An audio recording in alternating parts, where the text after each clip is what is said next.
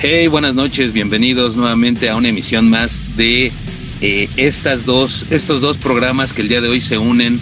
Eh, por primera vez la radio en México sufre una transformación macabra y oscura para fusionar dos programas que, bueno, de alguna forma llevamos la misma, o, en ocasiones llevamos la misma dinámica respecto al tema que vamos a tratar el día de hoy, ya que por un lado, pues eh, Ecos del Chivalba ha hecho su, su aportación eh, a lo que es el movimiento del, del heavy metal, eh, ya que bueno, eh, pues en algún momento trajo su especial de black metal, primer parte, segunda parte, bueno, también ha hecho ahí este, la participación también de, de la historia del, del, new metal y bueno, de todo lo que encierra este gran género que a todo mundo y que nos está escuchando pues nos gusta. Y bueno, por el otro lado, Brutal Requiem, un programa especializado en todos los subgéneros más relevantes que tiene eh, este, este género llamado heavy metal. Eh, pues hoy 5 de febrero eh, traemos para ustedes Ecos Brutales, el requiem de del Shivalba. Y bueno, pues como cada, cada emisión quiero presentarles a una gran amiga, colaboradora, locutora y productora de radio, ella es la bruja, la Wicca, Astabay Mejía. Astabay, ¿qué tal? Buenas noches, ¿cómo estás? Bienvenida. Hola, muy buenas noches. Sean bienvenidos a una emisión de este programa especial y les damos eh, las buenas noches y la bienvenida a dos invitados que, por favor, Lex, anúncialos, por favor. Claro que sí, con todo gusto. Bueno, pues por un lado tenemos a Ugor, eh, conocido en el bajo mundo del, black metal. Él es dueño de eh, Suicide Nights Records, sello discográfico. Hugo, ¿qué tal? ¿Cómo estás? Buenas noches, bienvenido. Hola Alex, gracias por la invitación. Pues cuéntanos un poco de ti, viejo, ¿qué onda? Pues mira, tengo ya varios años con esto del metal y He producido bandas de Rusia, de Ucrania, de Bulgaria, de Brasil, de aquí de México. He sacado cassettes, discos y de todo un poco. Aparte tengo el, el distro, que si a alguien le interesa algún disco se lo puedo conseguir, se lo traigo. O simplemente un cambalache. Perfecto, claro que sí, pues muchas gracias por, por la, la, información. Yo creo que yo sí te voy a solicitar varios discos que, que nada más no puedo encontrar. Eh, creo que sí te voy a tomar la palabra ahí. Y este, bueno, pues también déjenme decirles que Hugo, eh, para aquí, para su servidor, eh, pues sí ha sido un gran maestro en esto del metal, uno de los que me iniciaron más en lo que es el, el underground. Y bueno, un viejo amigo del bachilleres, plantel 5 satélite, que bueno, pues ahí si nos está escuchando alguien del, del bacho, de que eh, actualmente está en ese bacho, déjenme decirles que ahorita su bachilleres no vale nada, valía mucho cuando estaba la poderosa Black Family. Creo que era, decíamos que era el, el, bacho de la Tierra Media porque nos encontrábamos ahí elfos, este, exacto, de todo. Y, pues sí, exactamente. Y pues sí, gracias a, Hugo es que hoy en día conozco eh, varias bandas muy, muy buenas y pues, pues eh, precisamente entre esas bandas, eh, dos de las que yo les voy a traer el día de hoy, de las que se han convertido en, en, mi máximo. Y bueno, pues bienvenido Hugo, ya sabes, este es tu programa y espero que te la pases muy chingón con nosotros. Y bueno, también tenemos a Ernesto. No, no, no, para servirte hermano. Y bueno, Ernesto, otro gran amigo, una gran persona que, conocimos allá en los años del 2016 en una excursión vikinga que teníamos los dos hacia el recinto del, Foro Sol para, para escuchar a la gran banda que pues, hoy es muy conocida y que es muy favorita entre nosotros, que es Amon Amart. Eh, él es, eh, pues, pasante eh, en antropología eh, de la UNAM, ¿cierto Ernesto? No, amigo, de la ENA, la Escuela de la ENA, perdón. mucho mejor, mucho mejor. Disculpa ahí el gol. Y bueno, pues eh, Ernesto también eh, se dedica o está en una, en, vamos a, decirlo así para que la gente lo entienda más, sería como una especie de escuela de, de arte medieval, por así decirlo, Eh, ellos pues eh, practican todo esto, lo que es el combate eh. Él, él, viene de Orbitux y bueno, pues también te damos la bienvenida, viejo. Gracias por estar con nosotros. Gracias, amigo. Gracias, Estaba y gracias, Lex, por la invitación. pues aquí estamos nuevamente. ya si la gente no, no me ubica, pues ya, ya llevamos dos programas, los dos especiales de, de black metal como lo, como lo dijo Lex muy asertivamente, su servidor es este pasante en antropología social de la Escuela Nacional de Antropología e Historia. Eh, realmente pues mi, tirar es estudiar todo lo que son movimientos sociales aquí en, la Ciudad de México. Sin embargo, pues últimamente debo decir a mi maestra, Olivia Domínguez, algunos la, han de conocer, porque ha hecho excelentes trabajos sobre el heavy metal, una fanática de la vieja escuela del, del heavy metal quien fue que me inspiró para pues también retomar un poco ese camino, ¿no? Y un género que a mí en lo particular me ha marcado mi vida y me encanta, pues es realmente el, black metal. Como lo dije en el programa anterior, si es que hay público de ese programa todavía, es este, estoy ahorita en una investigación sobre el black metal en, en México, uno como posible patrimonio cultural y material, y pues aquí andamos también investigando un poco, ¿no? De ver qué más le puedo escarbar a esa, a esa música que influye mucho en la juventud y no tan juventud mexicana. Esa por una parte, por la otra, pues sí, efectivamente, este, tengo la fortuna, la suerte, gracias a mi amiga Ashtabay, eh, de formar parte de una escuela de artes marciales, en, precisa, eh, siendo más concreto, eh, combate medieval estilo vikingo, Orbitur, un saludo a todos los de Orbitur. Es una escuela no solo dedicada al arte marcial, no solo al recreacionismo, sino también al, al estudio a profundidad de la cultura nórdica. Formamos parte de un grupo estadounidense islandés llamado Horswick, que es ya un, a nivel internacional. Ya formamos parte de ellos, ya vamos para dos años desde que inició esta, esta pandemia. Pero aquí estamos con todo para darle también a la música, Alex, y estaba. Muchas gracias. Perfecto, pues gracias, viejo. Y pues sí, bueno, pues tenemos dos, dos expertos del tema, dos expertos que, que van a enriquecer mucho nuestro conocimiento eh, brutal acerca del heavy metal. Y bueno chicos, pues sí, si no tienen ningún inconveniente, vamos a empezar a desmenuzar este, este tema que nos apasiona tanto. Bueno, pues déjenme decirles que anteriormente platicábamos en un programa que tuvimos ahí también, más bien en nuestra primera emisión de Brutal Requiem, eh, platicábamos sobre para nosotros cuáles eran las bandas más eh, representativas que se podrían manejar como los abuelos o los tatarabuelos del heavy metal. Eh, pues ahí tuvimos ahí un debate, Astaba y yo, claro, los dos coincidíamos que entre Deep Purple y Led Zeppelin empezaban con, con este tipo de, distorsión en las guitarras. Pero pues aquí el chiste es eh, pasarla bien, divertirnos y hacer un buen debate respecto a, esta parte, a este tema. Eh, ¿Recuerdan aquellas veces en la prepa cuando te reúnes con todos los cuates para, para molestar al castor? donde donde precisamente pues hablamos de eso, ¿no? Así de que, de que a ver qué bandas te late, no, pues a mí me late fulana y sultana y, siempre aventábamos, no, pues eres poser, ¿no? No le sabes a esto. Pero pues finalmente cada uno tiene su propio eh, estilo, su propio eh, sonido que lo enriquece en cuestión musical. Igual me imagino que cada uno de nosotros tiene su propia eh, filosofía de decirnos de dónde nace el metal. Eh, pues me gustaría empezar contigo, Hugo. Para ti, ¿dónde crees, en qué país o en qué banda crees que nace el heavy metal? Para mí, siempre lo he dicho, siempre ha sido los padres del heavy, Led Zeppelin. Yeah, Led Zeppelin 1, Black Sabbath 0. ¿Cómo? Black, eh, Black Sabbath 0, Led Zeppelin, Led Zeppelin 1. sí, ellos en su música simplemente es o bien oscura para su época.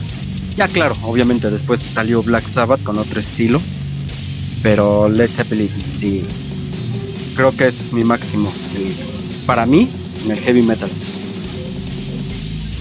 Bueno, pues ahí está, ahí está este, su aportación de Hugo. Ernest, amigo, ¿tú dónde crees que nace la parte del heavy metal.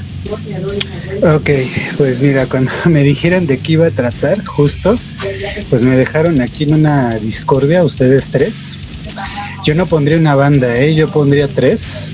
Eh, hay que tomar en cuenta, los cuatro vamos a estar de acuerdo. El heavy metal deriva de dos géneros principales. La primera, la, la, música de los reprimidos, que fue el blues en Estados Unidos, ¿no? Eh, un género que más que música era una forma de, de comunicación, ¿no? Para, en este caso, la gente, de, eh, la gente de eh, la gente negra en Estados Unidos, precisamente para expresar, ¿no? Todo aquello que los reprimía en aquellos años. Ya de ahí vino lo que es el punk. Y a raíz del punk, ¿a qué voy con esto? Hablemos del año clave para mí, año 1968 con tres principales exponentes. Ya ven que les dije que para mí hay una tríada del black metal, pues una tríada del heavy metal, pues también te la manejo. Las pondría en el siguiente orden. Yo diría que en primer lugar no es muy conocida, pero supongo que tu público la ha de ubicar. Viejísima la banda que se llama Blue Chair, un poquito de hard rock, pero acá de la vieja escuela, yo la pondría en primer lugar. En segundo lugar, Deep Purple, definitivamente. Y en tercer lugar, Black Sabbath. ¿Qué tienen en común esta triada? El año clave, 1968. Sí, aquí hay una, una guerra, lo que es Blue Chair, pues manejaba graves muy, pues muy adelantados para mi parecer a su época, sobre todo con la cuestión de la batería. No hablemos de Deep Purple con la batería, pero también con la guitarra.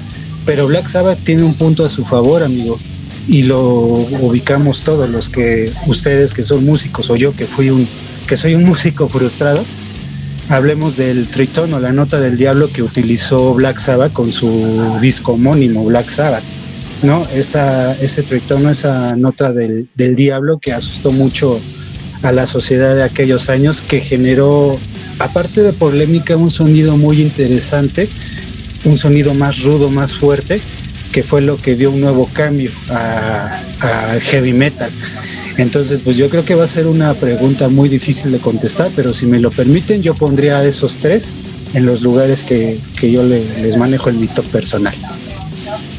Perfecto, pues gracias, digo, también eh, muy apreciables tus comentarios y yo creo que como que precisamente es lo que les decíamos, ¿no? Que cada uno de nosotros tiene su propio eh, lenguaje de dónde o su propia filosofía de dónde viene o de dónde nace el metal. Incluso en otro, en otro programa de radio eh, de esta misma estación eh, hablábamos, bueno, yo puse una rola de, de esta banda llamada Boston y también tiene rolas que te que las escuchas muy heavy como que también de repente se llegan a escuchar algo heavy y pues también es de aquellos entonces pero bueno hasta bye Bruja eterna, dinos tú qué piensas.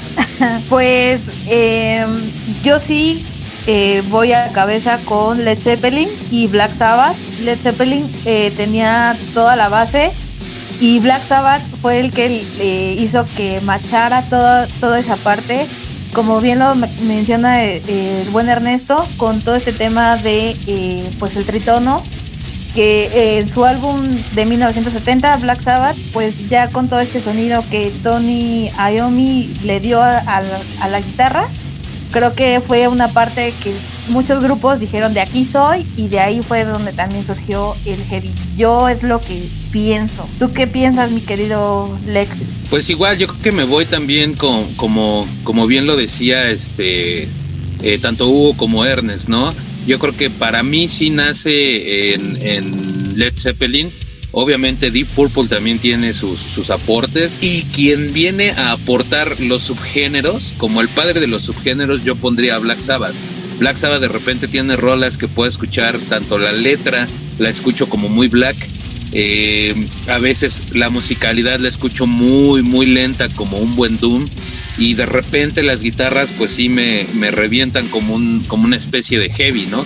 Entonces yo puedo decir que eh, sí estoy de acuerdo con la triada que podría ser Led Zeppelin, Deep Purple y Black Sabbath. Eh, no soy muy fan de Black Sabbath, lo admito, pero, pero pues sí, yo creo que coincidimos los cuatro en que, en que eh, sí podría ser un poco Black Sabbath y Led Zeppelin. Yo creo que, que nos, si nos quedamos con esas dos bandas, creo que podría ser como, como los, no, bueno, no sé si los padres o el abuelo del heavy metal, pero pues sí, también tiene razón Ernesto, ¿no? Eh, toda esta, toda esta fusión del punk, del blues, eh, pues obviamente tenían que, que generar eh, algo bueno, ¿no? Pues vámonos, vámonos con nuestro primer bloque musical para que la banda no se aburra ahí de tanta habladuría, que al final de cuentas el, el objetivo es ese, no aburrirlos, pero sí eh, desmenuzar, desmembrar eh, todo lo que es el heavy metal.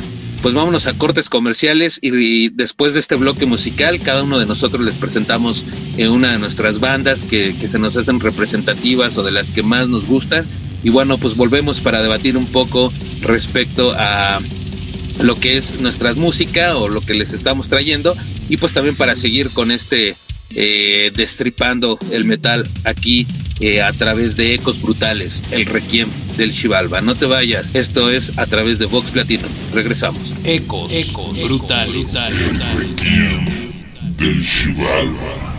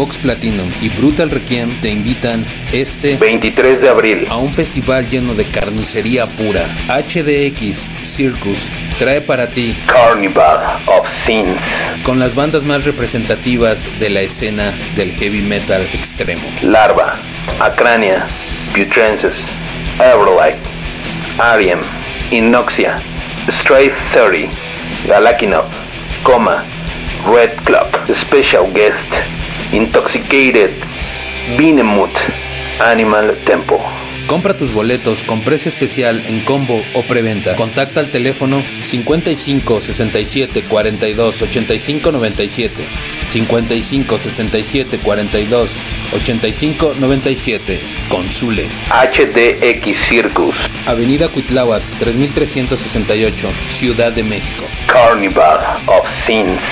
Mayor información a través de Brutal Requiem, el lado oscuro de la música, y Vox Platino, destripando tus sentidos.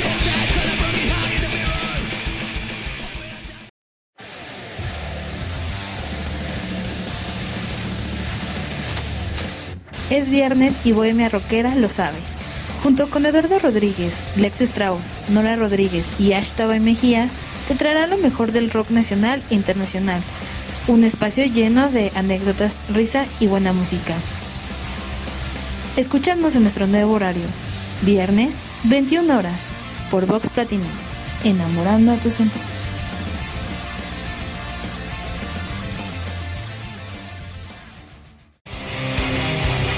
Vox Platino, enamorando tus sentidos.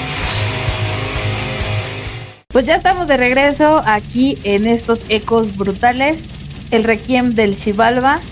Y nos fuimos con un bloque musical bastante interesante que le voy a ceder la palabra a nuestros invitados para que nos hablen un poquito acerca de esas canciones que nos dejaron en este primer blog.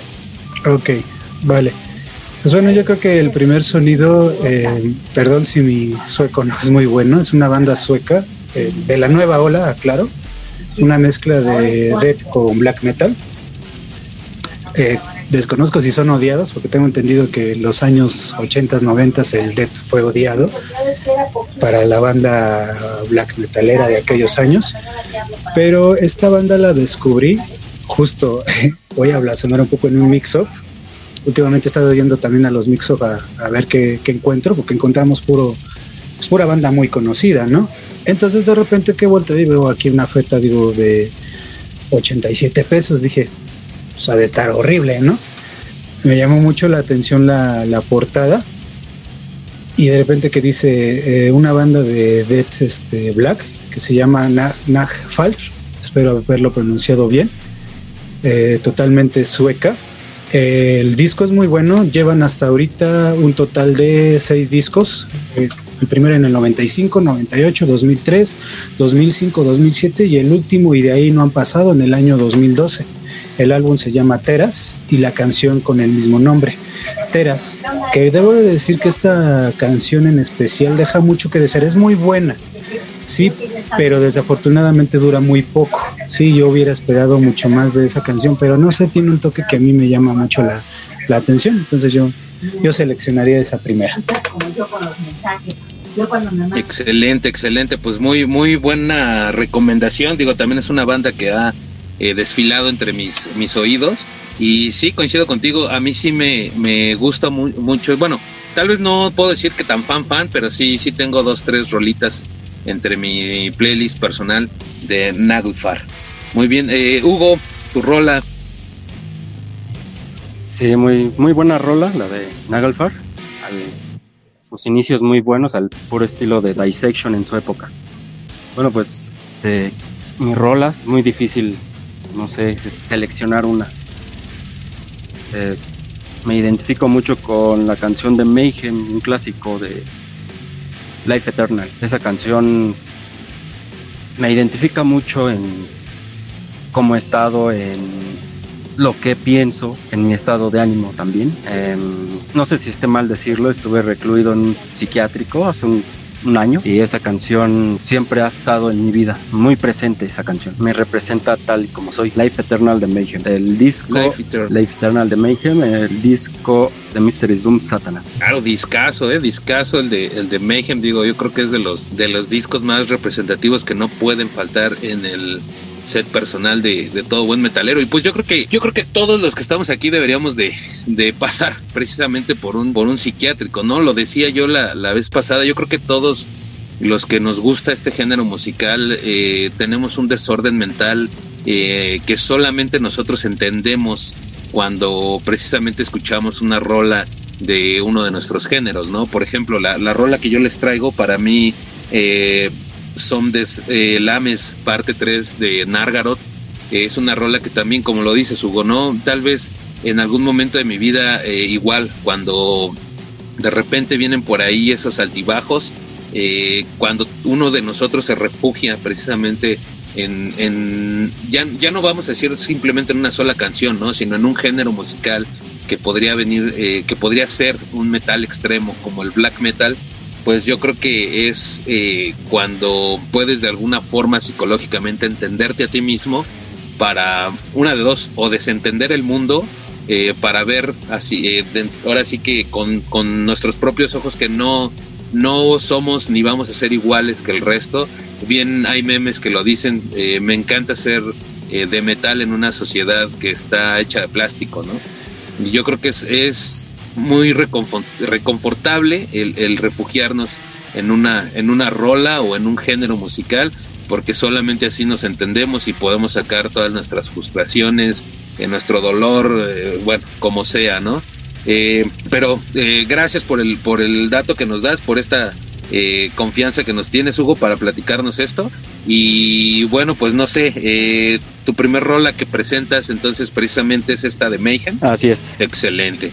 Perfecto, hasta bye. Muy bien, pues eh, mi comentario así acerca de las canciones que dejan nuestros invitados, pues Ernesto, esta banda yo no la conocía, pero estos ejercicios son buenos. Yo creo que muchos de los que estamos aquí eh, nos reunimos en alguna ocasión con amigos y conocimos muchas bandas así justo como ahorita, ¿no? Eh, recomendaciones de uno, de otro. Y eso era lo que nos hizo pues nutrirnos en nuestros gustos musicales. Respecto a la canción de Hugo, pues una super rola, yo creo que está dentro de mi top 5 de, de Mayhem. Eh, también es un álbum que definitivamente eh, amo muchísimo. También me acompañó en momentos muy, muy, muy cruciales de mi vida. También lo, lo comparto. Eh, por toda la historia que tiene ese disco, aunque también soy un poco más fan del Mayhem del Dead Crush. Eh, este disco le tengo mucho cariño. Y yo eh, pues elegí poner a Creator Enemy of God porque es una banda que, como, le, como lo comentaba, yo cuando empecé en este de metal, eh, yo iba al Chopo y de hecho tenía un amigo de aventura hace algún tiempo que él trabajaba en un localito ahí en el, en el Chopo, el buen Scar, que al pasar del tiempo per, perdí su número, perdí contacto y pues ya no lo pude encontrar nuevamente. Pero un día llegué y le dije, oye, ¿sabes qué? Pues estoy en búsqueda de, de algo nuevo, ¿no? Ya me aburrí de, de, la música que ya tengo, de los grupos que ya tengo, ya los escuché mucho. Y me recomendó esta banda. Y la verdad, esta canción el, también la tengo como guardada muy, muy especial. Y ya lo habíamos comentado en un programa anterior de, de Brutal Requiem, que pues esta banda era una de mis favoritas. Entonces, por eso la, la traje el día de hoy. Lex Strauss. eh, no, bueno. La canción de Nargaro Sí, oye, no, Nargaro. Uy, una bandísima que, que, me gusta mucho, que es de las que dejo de escuchar por años, debo confesarlo, pero cada vez que la escucho le vuelvo a tomar como ese, ese rush y, y la vuelvo a escuchar durante una semana así pegadita. Entonces yo creo que me la voy a quedar toda la semana otra vez escuchando. Perfecto, pues sí, bastantes buenas las, las rolas que, que trajimos todos. Y bueno, pues sigamos con esta desmembranza del metal. Nada más, no sin antes recordarles que el próximo 23 de abril del mismo año se presenta en eh, el HD Circus Carnival of Sins, eh, un festival que, tra que, trae bandas tan importantes como lo es Intoxicated, eh, Benemut, Animal Tempo. Y bueno, pues estaremos dando esta promoción durante el programa. recuerden que pueden contactar eh, Azule. y bueno, pues de hecho eh, tenemos lo que es un combo, dos boletos. Eh, esto es pues limitado a cierto número. Y también hay preventa antes del evento. No lo olviden, Carnival of Sims. Esto se encuentra en Avenida Cuitláhuac 3368 en la Ciudad de México. HD, HDX Circus. Perfecto, pues continuamos con esto de la desmembranza, de destripando al metal. Eh, pues después del heavy metal, ¿qué género, qué género eh, surge después de, bandas como Iron Maiden, como Judas Priest, como este, pues bueno, todo todas las bandas que, que, se presentaron ahí eh, como heavy metal, ya como tal, como el género. para ustedes, ¿qué género sería el siguiente después del heavy metal? voy contigo, Hugo. En lo personal, a mí me gusta mucho el glam creo que del heavy metal salió el glam en los 80s, como bandas de, como Bane, Bane o, Hanoi Rocks, por ejemplo, que no se escuchan bandas tan glam. Ajá, que no se escuchan tan glam y tienen ese estilo heavy metal todavía. No es al estilo como Motley Crue, sino que es un glam 100% ñero y con el toque heavy metal. No sé, entre este género eh, podría entrar un poco Skid Row. Skid Row todavía es un poco más heavy, pero sí entra todavía en el, en el estilo glam. Sí, yo creo que, que esa banda, bueno, para mí sí, Skid Row es una de las bandas, de mis bandas favoritas, digo, antes de, eh, bueno, todo lo que es la era de, de Sebastian Bach, ¿no? Ya después de que él sale, pues sí, como que ya no fue de mi agrado Skid Row pero pues a mí me suena un, eh, como dices, ¿no? Un, un glam más heavy, un glam más oscurón. Pero pues ahorita las bandas que nos presentas, bueno, que nos dices, pues sí, es creo que del el glam más under que puede existir, ¿no? Yo a lo mejor te iba a mencionar a, a, What Lion, a Poison, pero pues eh, yo creo que eso ya es noventas para acá. Eh, Ernest. Claro, pues definitivamente coincido. El glam fue el, el siguiente en donde ya el nivel de, heavy baja solo un poquito. Coincido con la banda que, mencionaron, pero considero yo que una verdadera transformación es ya a mediados de, los 80s, hasta mediados de más o menos 1990, que existe esa verdadera transformación con relación al glam. Definitivamente yo pondría Poison y seguido de una banda amada y odiada que es Kiss, que son los más clásicos que considero yo que lograron esa transformación, una verdadera transformación en cuanto al, glam metal. Insisto, ya es 80s, 90s, bueno, eh, mediados de los 80s eh, y ya principios de los, de los 90 cuando existió esa transformación, porque a la par de esa transformación también se generó otro, otro género más, ¿no? La cual voy a mencionar después. Vamos ahorita por, por partes. Entonces considero yo que sí, definitivamente glam, pero para mí la verdadera transformación 1980-1990 entre Poison y Kiss, definitivamente.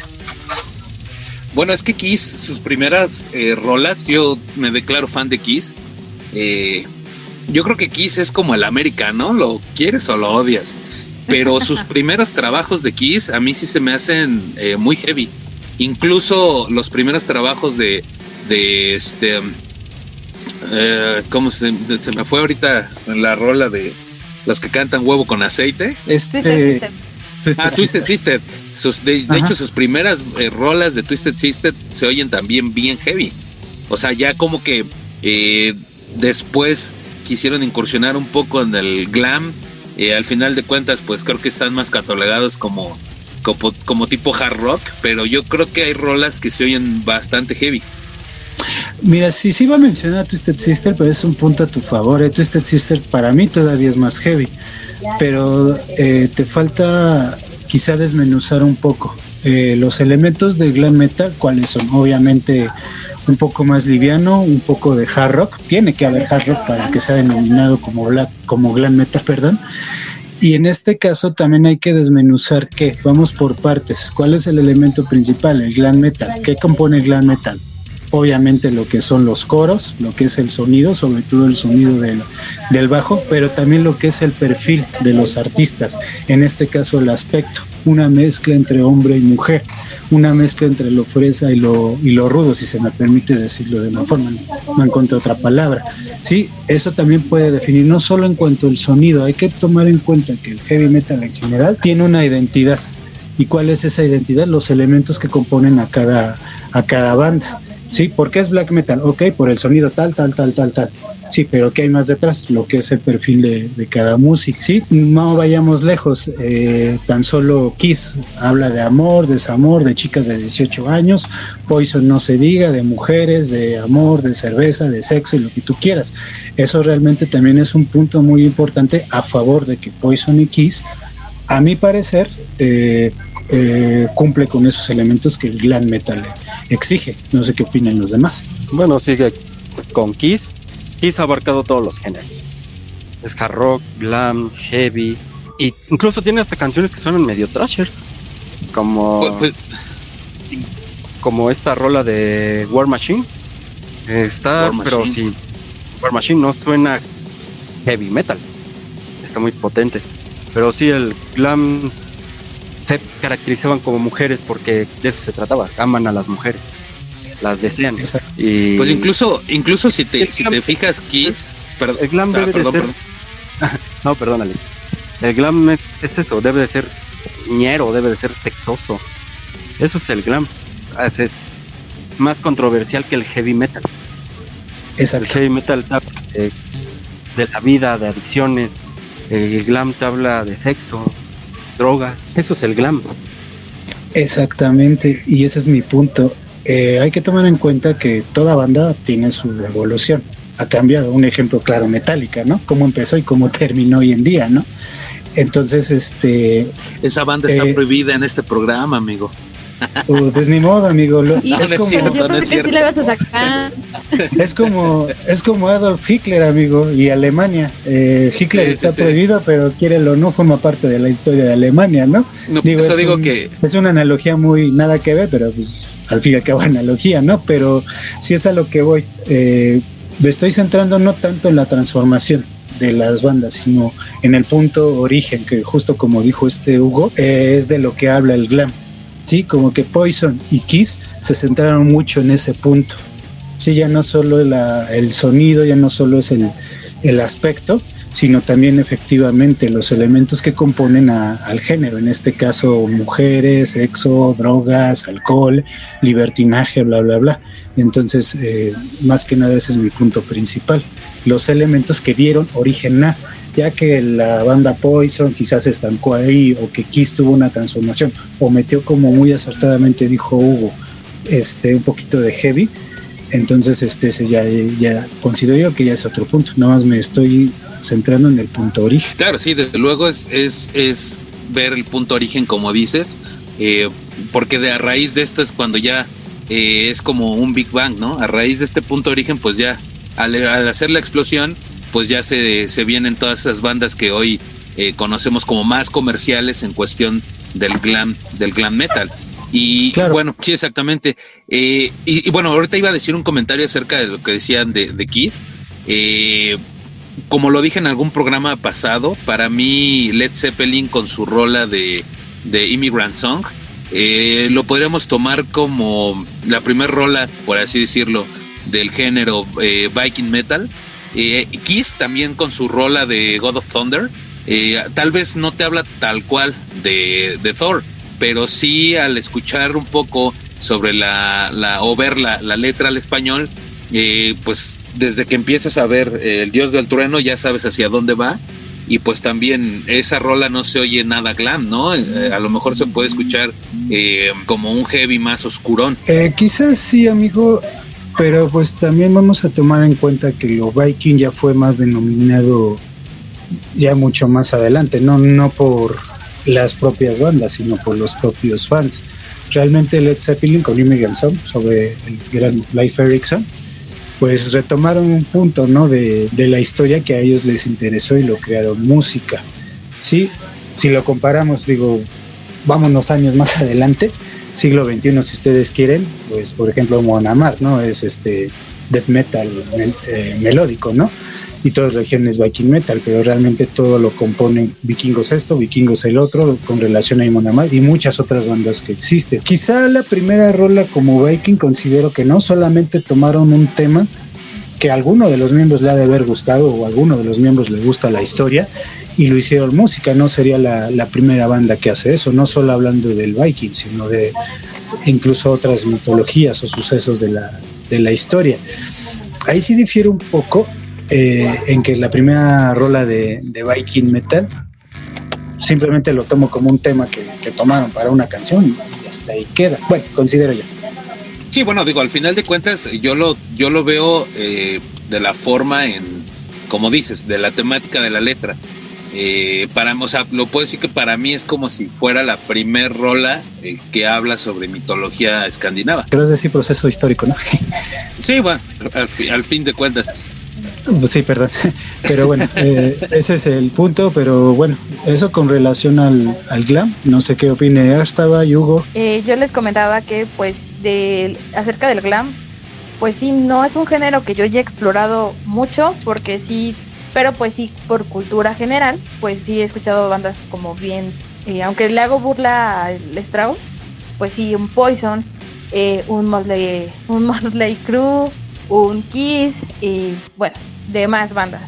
Y pues yo eh, comentaba que más o menos de lo que estamos, eh, estaba más bien yo escuchando, que conforme a que yo podría clasificar una banda en un género, que es un tema que también teníamos ahí en debate Lex y su servidora hace ya algunos ayeres acerca de, de justa la canción de Led Zeppelin, ¿no? O sea, ¿cómo puedo definir yo si es Viking o no es Viking? Y ya de ahí empezamos a, a sacar un buen de bandas, un buen de géneros, y surgió esta, esta temática, ¿no? Este, este revuelo de a qué, género pertenece cada. Sí, efectivamente, este, hablábamos sobre, sobre esa disputa de, de decir que eh, ¿Qué, en, qué, ¿En qué nos basamos para, para definir un género? Pero bueno, si les parece, vámonos a otro bloque musical. Eh, cada quien eh, traemos otra, otra rolita extra. Y regresando, pues seguimos, seguimos exponiendo nuestros temas eh, respecto a este destripamiento del metal. Bueno, pues Ernesto, ¿con qué rolita nos vas a sorprender? Ok, amigo. pues creo que ya me ganaron Mayhem. Había una rolita de México que quería yo poner que me encanta, es muy, muy oscura. Pero pues no hay problema, vamos a No importa, venga, venga, ponla si quieres. Ahí está. Ok, pues bueno, vamos a. La canción se llama Mi Love de Mayhem, ya los Mayhem más actuales. Eh, un álbum que considero ya regresaron un poquito más o menos a sus orígenes, el, el álbum Esoteric Warfare.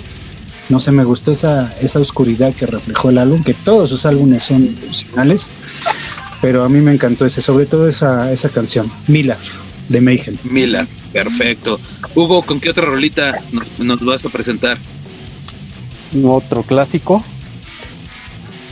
Dissection con On Hollow.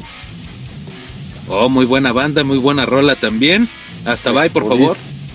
De su disco Storm of the Light Vines. Venga, venga, pues a escucharla, Hugo, también. Ok, yo voy a poner una banda que la mayoría de la gente piensa que a lo mejor no me gusta, pero sí me gusta.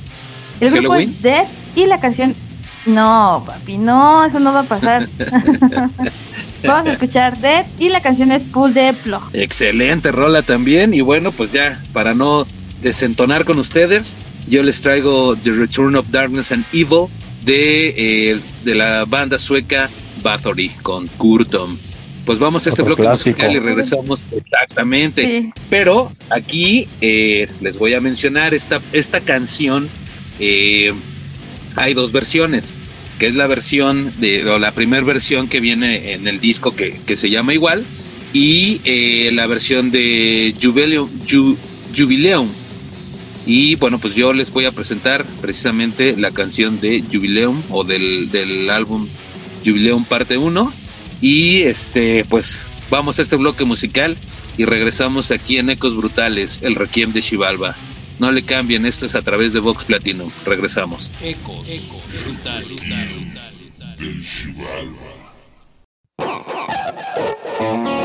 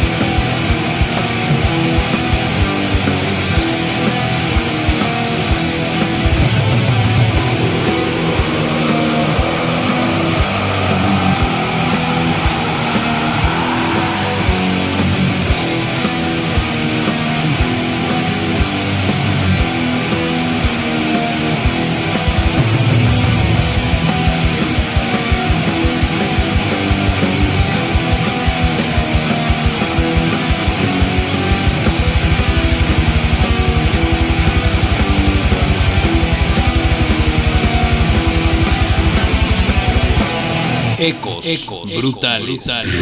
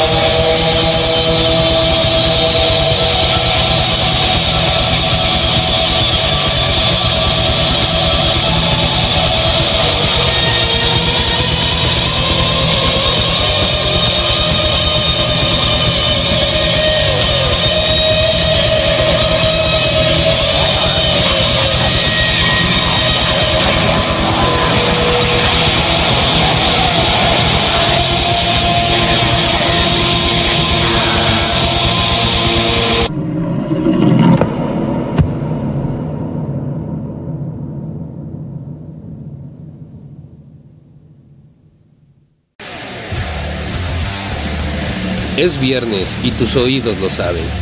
La mejor descarga del rock la encuentras aquí, en Bohemia Rockera. Todos los viernes en su nuevo horario, 21 horas. Naturalmente, por Vox Platinum, enamorando tus sentidos.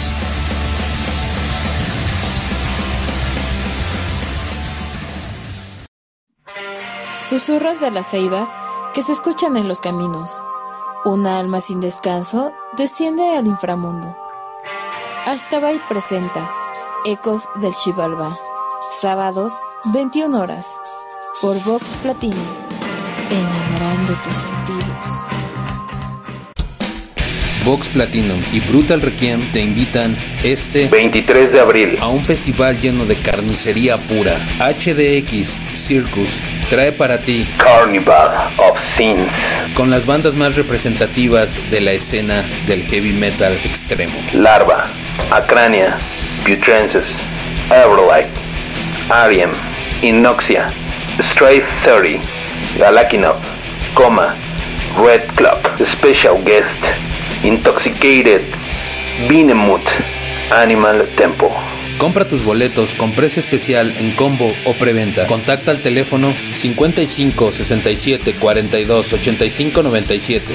55 67 42 85 97. Consule. HDX Circus, Avenida Cuitláhuac 3368, Ciudad de México. Carnival of Sins.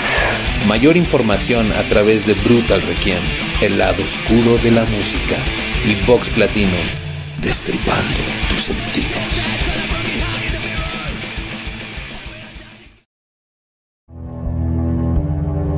Vox Platinum, enamorando tus sentidos.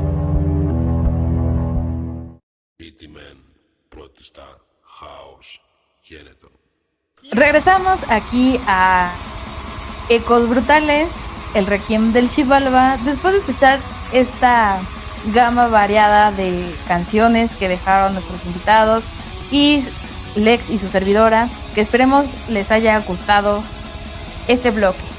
Entonces vamos a, a darle un poco más a esto de destripando el metal. Perfecto, pues entonces corrían los años 80 y pues del heavy metal se derivaba el glam metal o lo que también se conoce como el high metal. Después de esto, ¿qué sucede, Hugo? ¿Qué sucede en el en el mundo del heavy metal?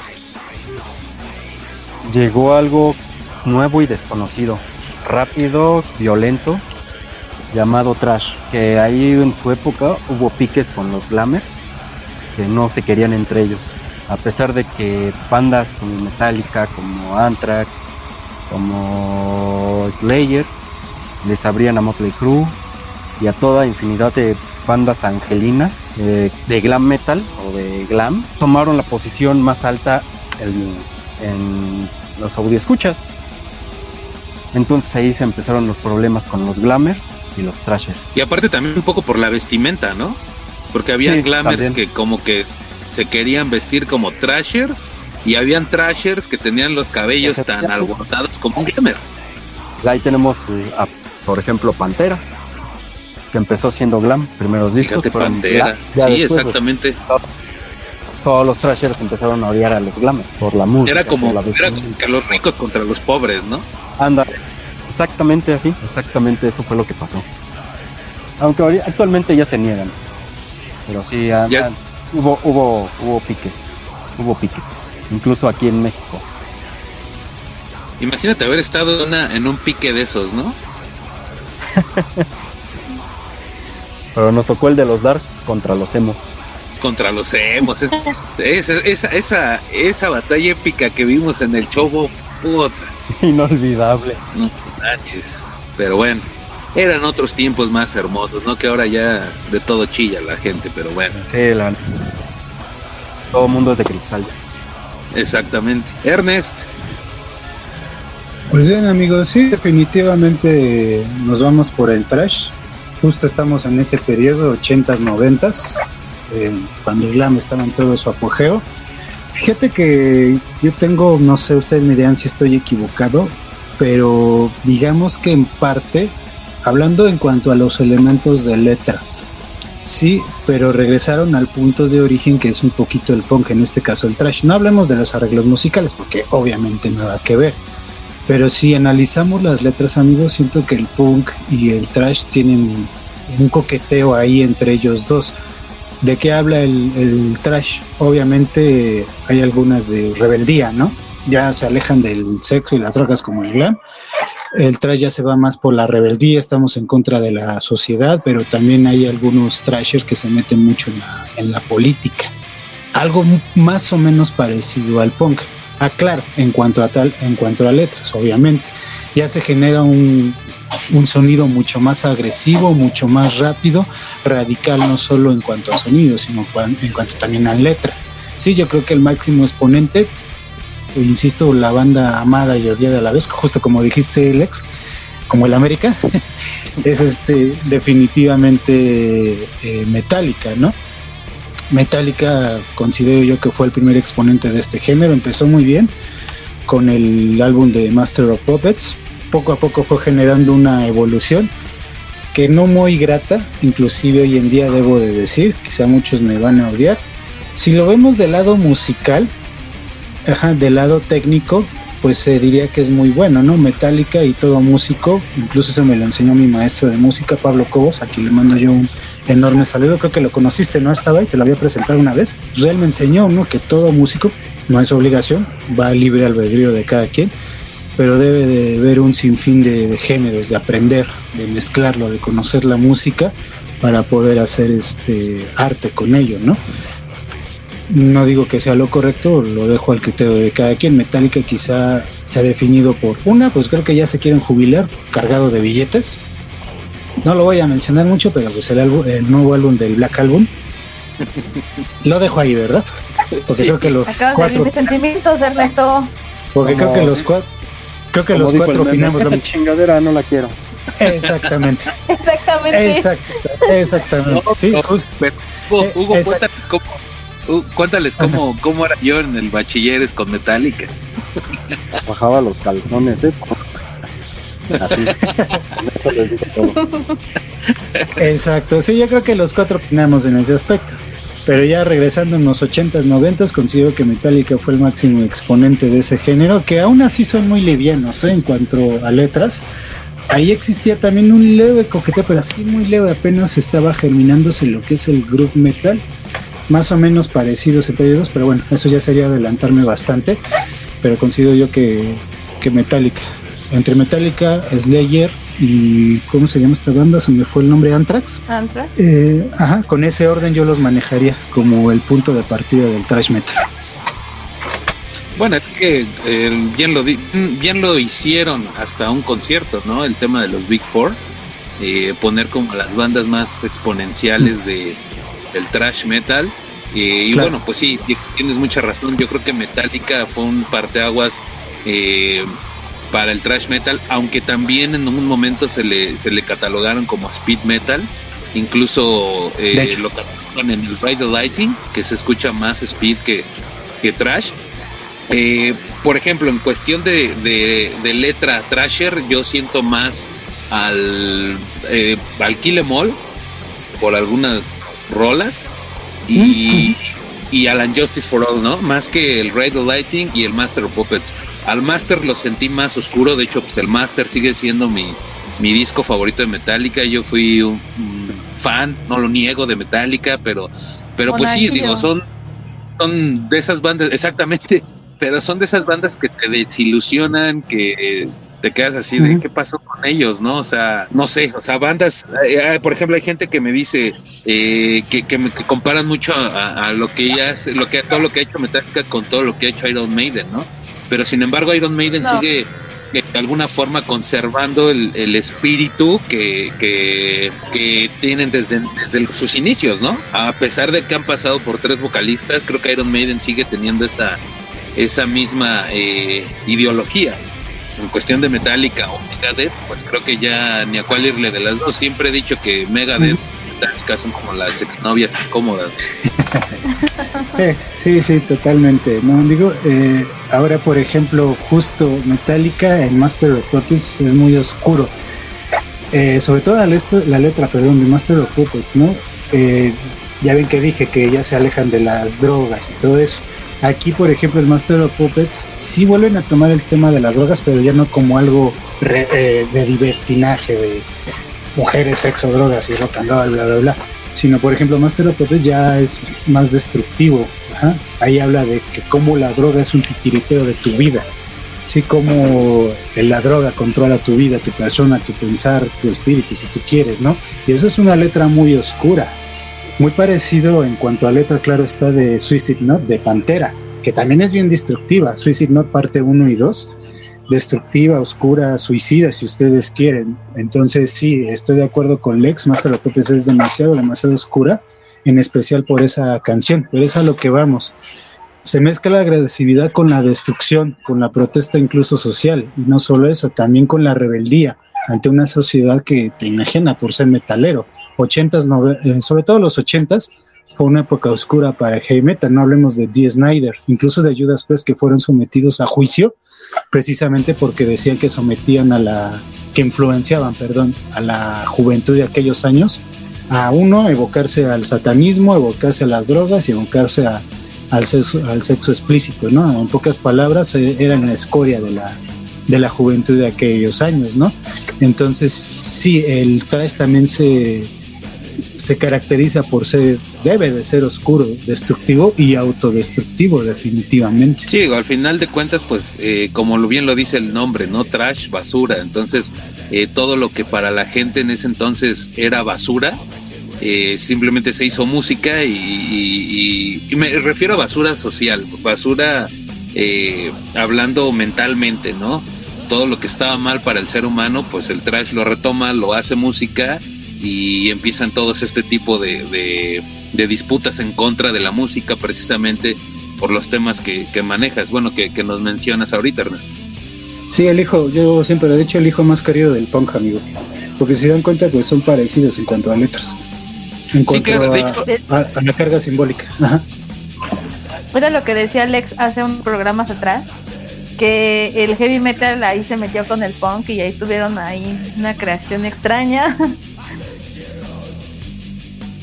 y de hecho ahorita lo iba a mencionar. la primera vez que yo tuve la oportunidad de escuchar a Pennywise, esta banda de punk, eh, ah, hay rolas, hay rolas que para mí me suenan muy trash. Y pues cuando te ibas a imaginar que iba a existir un género así, ¿no? Sí, exacto. Exacto, sí, totalmente. Artillery, por ejemplo, ya un poco más actual. Eh, digo, él toca muchos temas, pero pues la guerra es uno de sus principales elementos. No en todas sus rolas, pero sí en la mayoría. Bueno, es que hasta cierto punto el trash también es muy bélico, ¿no? La, mayoría de las letras de trash siempre son muy bélicas. Totalmente de acuerdo. Portón. Pero una aclaración. Pennywise es hardcore, por eso suena trash. ah, ok, ok, ok, Fíjate, y tantos años creyendo que era punk. Por dos, según yo era este punk. Me dejan así. No, no por Dios. Ok, sí, antes, antes eso sí no tengo argumento, ¿eh? porque yo también me quedaba con que era punk. Sí, yo también sabía que era. Bueno, es que tengo un primo, eh, al cual le mando un saludo, a Mauricio, eh, si nos está escuchando, un saludo viejo. Él es fanático del punk y del punk desde lo más este eh, under hasta eh, ahorita eh, escape, ¿no? Digamos, desde el happy punk también le late. Y incluso yo conocí a Pennywise por él, ¿no? Entonces un día me puso un par de rolas que a mí se me hicieron como muy trash. Y este, pero mira, ahorita que nos aclaras, Hugo, que es hardcore, pues ahora veo la similitud con el trash. Así es, por eso hay muchas bandas de trash que suenan muy, muy hardcore de repente, pero pues porque salió de, ahí, de ahí mismo. Claro, influencia también de punk. Claro, ahora aquí yo tengo, por ejemplo, en el programa de Black Metal, em, no sé, no me acuerdo si lo mencionaste en el, en el de Black Metal o en una plática casual, La verdad no me acuerdo pero, por ejemplo, tocando el tema del trash, eh, todavía se ha afirmado que Sepultura es groove. Para mí lo más groove, que empezó como glam y terminó siendo groove, es Pantera. pero considero yo que Sepultura es más trash que groove, amigo Lex. Eh, no sé, por ejemplo, perdón si me escucho agresivo, lo digo con todo respeto, pero ¿en qué te basas para decir que Sepultura es, es groove? Ahí sí como que difiere un poco contigo. Sepultura. Al tiro. No, dije Pantera, ¿no? Sepultura. No, habías dicho, habías No, dijiste Sepultura. Ajá. Pues no sé, a mí me sonaba. Ajá. Es Trash Death al principio, desde Morbid Visions hasta el. Chaos AD. Bueno, Chaos. AD empezaron ahí con el groove. Ajá, ajá. pero De para hecho, atrás era Trash Death. Trash Death de Sepultura, ¿no? Así es. de Ajá. Sepultura. Exactamente, sí, porque recuerdo que nos habías dicho, ¿eh? Que Sepultura entraba en el groove. Entonces yo me quedé colado. me- Tal vez, tal vez no. siento que el, el Arise, el Arise se me hizo, eh, por algunos toques musicales, se me hizo más groove que trash. No sé, a lo mejor Como la parte del. Ajá. Como dirá el meme. Es Mary Jane. Ok, Sí. ok, bueno. Digo, al final de cuentas, aquí estamos eh, aprendiendo de esto. Mira, o sea, hoy ya dos datos culturales que me llevo, ¿no? De, de Pennywise y, y de Sepultura, digo. Los dioses Claro. también tenemos errores, carajo. ok. Pero bueno, nada más era, nada más era aclarar ese punto, ¿no? Porque sí me quedé con la ahí con la con las ganas de preguntarte. Obvio, Sí, en su sí, sí. momento no tocó porque no, no me acuerdo si nada más me quería sentar en el black o fue en a- al aire, la verdad no recuerdo bien cómo lo habías mencionado, pero sí sí me quedé con esas ganas de pues, debatirlo contigo. Pero bueno, ya ya quedó aclarado el, el punto. El tema porque estábamos hablando de sarcófago. por sarcófago. Creo que sí fue en el de Black cuando tocamos ese punto. La verdad no, no tampoco no me acuerdo. Sí, es- Pero bueno, ahí, ahí está aclarado. Y bueno, te digo, un, ya un, un punto más a mis datos culturales ahí. Pero pues bueno, ahorita trajimos eh, cuatro rolas más. Eh, ¿Por qué traer estas rolas? ¿Qué, ¿Qué representan? ¿Qué les late de estas rolas? Empiezo ahora contigo, hasta bye. Si es que ya te escuchas bien. No, creo que todavía no se escucha bien. Bueno, voy contigo, Hugo. ¿Cuál fue tu rolita que trajiste? Ah, Dissection. Pues es un. ah, soy fan de Dissection. Me encanta Dissection. Es alguien. eh, fue un músico que realmente innovó en su música, en todo. No, no fue como Mayhem que hizo escándalo para sacar un, un simple disco, ¿no? Él sí innovó. Entonces, un Halo de Dissection es, para mí es un clásico. Perfecto, perfecto. Pues ahí está eh, los buenos comentarios de, de Ugor. Y Ernesto, tu rolita que trajiste de Mayhem también. Dijiste que ya más para estos tiempos. Sí, amigo, pues bueno, eh, esa canción específicamente, Mila, eh, si ponemos atención a la letra, digo, mi inglés es muy, muy limitado. Me tomé el tiempo cuando por primera vez escuché ese álbum, ese de Warfare, eh, de buscarla subtitulada. Eh, no sé, describe prácticamente en esa canción a un demonio, ¿no? O sea, tan solo los riffs que manejan ahí, muy oscuros, la descripción así tan agresiva, tan cruda. Eh, no me acuerdo bien si eh, describe un demonio o describe una posesión demoníaca, no sé. El chiste es que pues siempre me ha llamado esa oscuridad de la que estamos compuesto el ser humano, ¿no? Yo francamente no creo en el catolicismo, no creo en los demonios católicos, pero se me hace muy interesante porque considero yo que es un reflejo de nosotros mismos, de lo crueles y aberrantes que podemos ser los seres humanos. Llámese si gusta incluso un poco misántropa mi observación, la verdad sí. pero este por eso me llamó mucho la atención. Sí, por ejemplo, Death Crush fue muy oscuro, obviamente, pero no sé, esa canción eh, actual a comparación de las transformaciones que ha pasado Mayhem, no sé, siento yo que refleja ese ese side, ¿no? De la autodescripción del ser humano. Y pues la verdad también lo hago para, para molestar a los cristianos, ¿no? Porque no sé, como que esa canción los, los asusta bastante. Me ha pasado aquí en unas anécdotas. Eh, una vez este, escuché aquí unos vecinos, a la hija de uno de los vecinos, la niña estaba chiquita y estaba yo con esa canción en voz alta, era cuando, fue hace poco, fue el año pasado inclusive, cuando estaba yo en home office y pues ponía yo mi, música, ¿no? Mientras estaba yo trabajando en la computadora. De repente que le bajo, porque me había marcado un supervisor termino de hablar y escucho a la niña, oye mamá, está escuchando el diablo, no sé qué, y escuché a una de esas familiares, ¿no? De cristianos decir, no, no, no, no te asustes, son, eh, es, es, este, son solo puros gritos a lo loco. No me hubieran dicho dos veces, amigo, volví a poner la, la canción y le volví a subir, ¿no? Quizás está mal que yo haga eso, pero independientemente del, del lado chusco, pues sí, considero yo que que esa canción es un poco misántropa, si lo ves del lado no directo, sino indirecto, de la forma de pensar del músico. Lo estoy hablando quizá desde mi juicio de valor, quizá de un reflejo de mí mismo, pero por eso escogí esa rola, específicamente de ese álbum. Perfecto, bueno, perfecto, pues perdón, sí, el final de... Perdón, ah, perdona, creo que todo el black metal debe ser misántropo. Eso es el black metal. Ah, sí, totalmente. ¿eh? totalmente de acuerdo, que fue lo que habíamos tratado ¿no? en, los dos especiales del black metal. Si no, no sería black metal. Es que ahí te, te perdiste ese, ese programa, Huguito. Digo, hubiera estado muy chido que también participaras, pero no sé, igual, digo, si, si hasta ahí tiene la, la oportunidad de que nos invite para una tercera emisión, pues estaría eh, muy chido ahí hacer una tercera parte del black metal. Creo que todavía quedaron datos y bandas por, por mencionar y, y decir. Sí, de hecho, ah, ok, sí, no, de hecho sí quedaron muchos temas pendientes y creo que sería bueno eh, retomarlo. De hecho, pues ahorita vamos a tocar un poquito de black metal y pues ahí también podemos ahí desmenuzar o destripar un poco este género, más bien subgénero del metal. Perfecto, y pues bueno, ya que estamos precisamente hablando de las rolas, pues ahora estaría chido que nos compartas tú eh, la rola que tú trajiste, que nos presentaste de Death. Ah, eh, Exacto. Eh, bueno, esta canción fue eh, como conocí a esta banda. Eh, no es una banda de la que yo hable mucho y creo que fue una buena oportunidad para sacarla a la luz, que, que, me gusta esta, esta agrupación.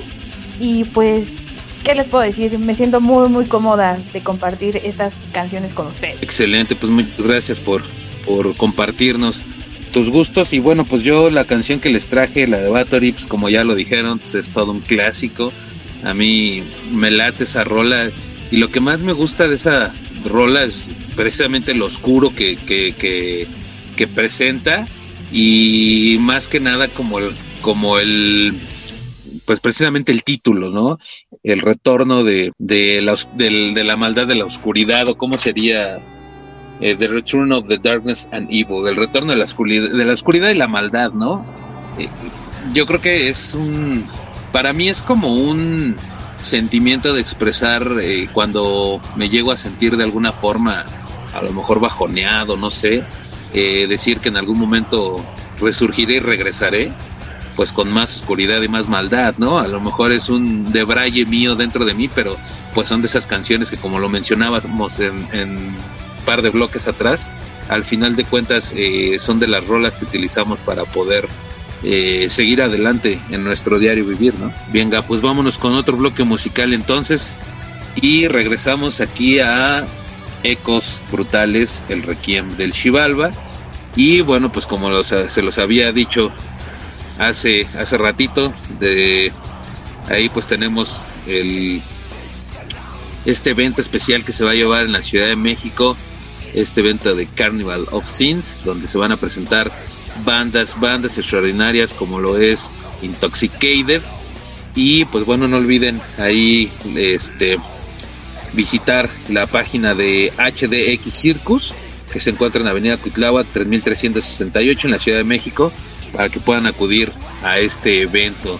Se presenta Intoxicated, Binimut y Animal Tempo, bandas mexicanas de renombre que apoyar al metal mexicano también tenemos muy buena, muy buena calidad. Y pues entre otras bandas como Coma, Larva, Acrania también estarán por ahí. Tenemos eh, combo de dos boletos, limitado a cierto número, eh, y una preventa muy especial. Y bueno, pues ya el día del evento con su precio normal. Por lo pronto se pueden poner eh, en contacto con eventos.rockandroll.gmail.com. Ahí también les podrán dar información de cómo adquirir estos boletos. Y pues bueno, vamos a un corte musical y después a un corte comercial y regresamos para seguir destripando el metal. Ecos, ecos, brutal, brutal, brutal,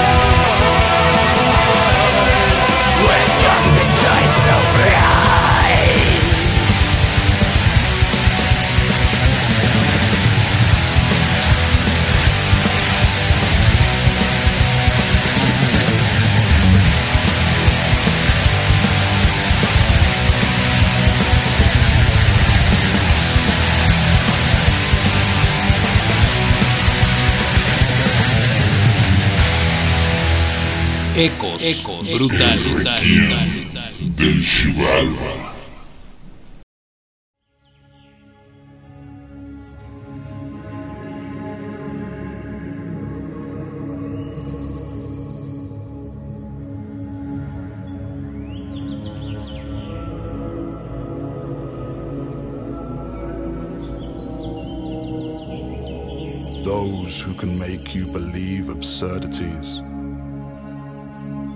can make you commit atrocities.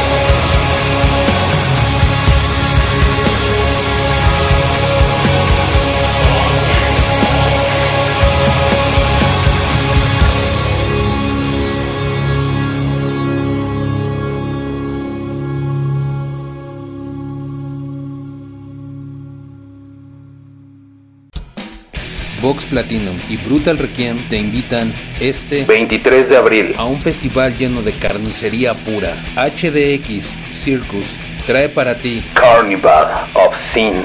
con las bandas más representativas de la escena del heavy metal extremo. Larva, Acrania, Putrensis, Everlight, Arium, Inoxia, Stray 30, Galakinov, Coma, Red Club, Special Guest, Intoxicated, Benemoth, Animal Tempo.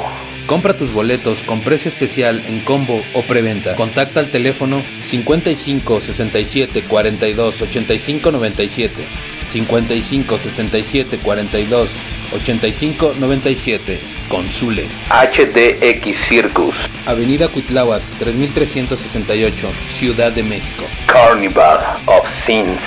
Mayor información a través de Brutal Requiem, el lado oscuro de la música, y Vox Platinum, destripando tus sentidos.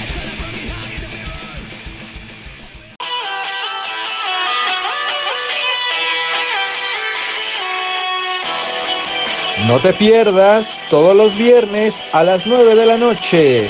Bohemia Rockera, aquí por Vox Platinum, enamorando tus sentidos. Te esperamos, Nora Rodríguez, hasta Mejía, Lex Strauss y tu servidor, Eduardo Rodríguez.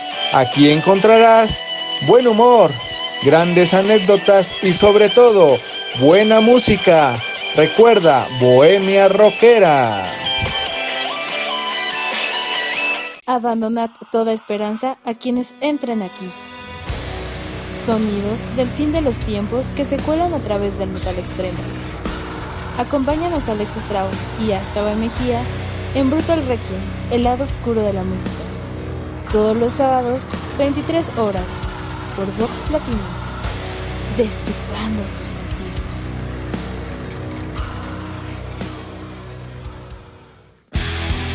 Vox Platinum.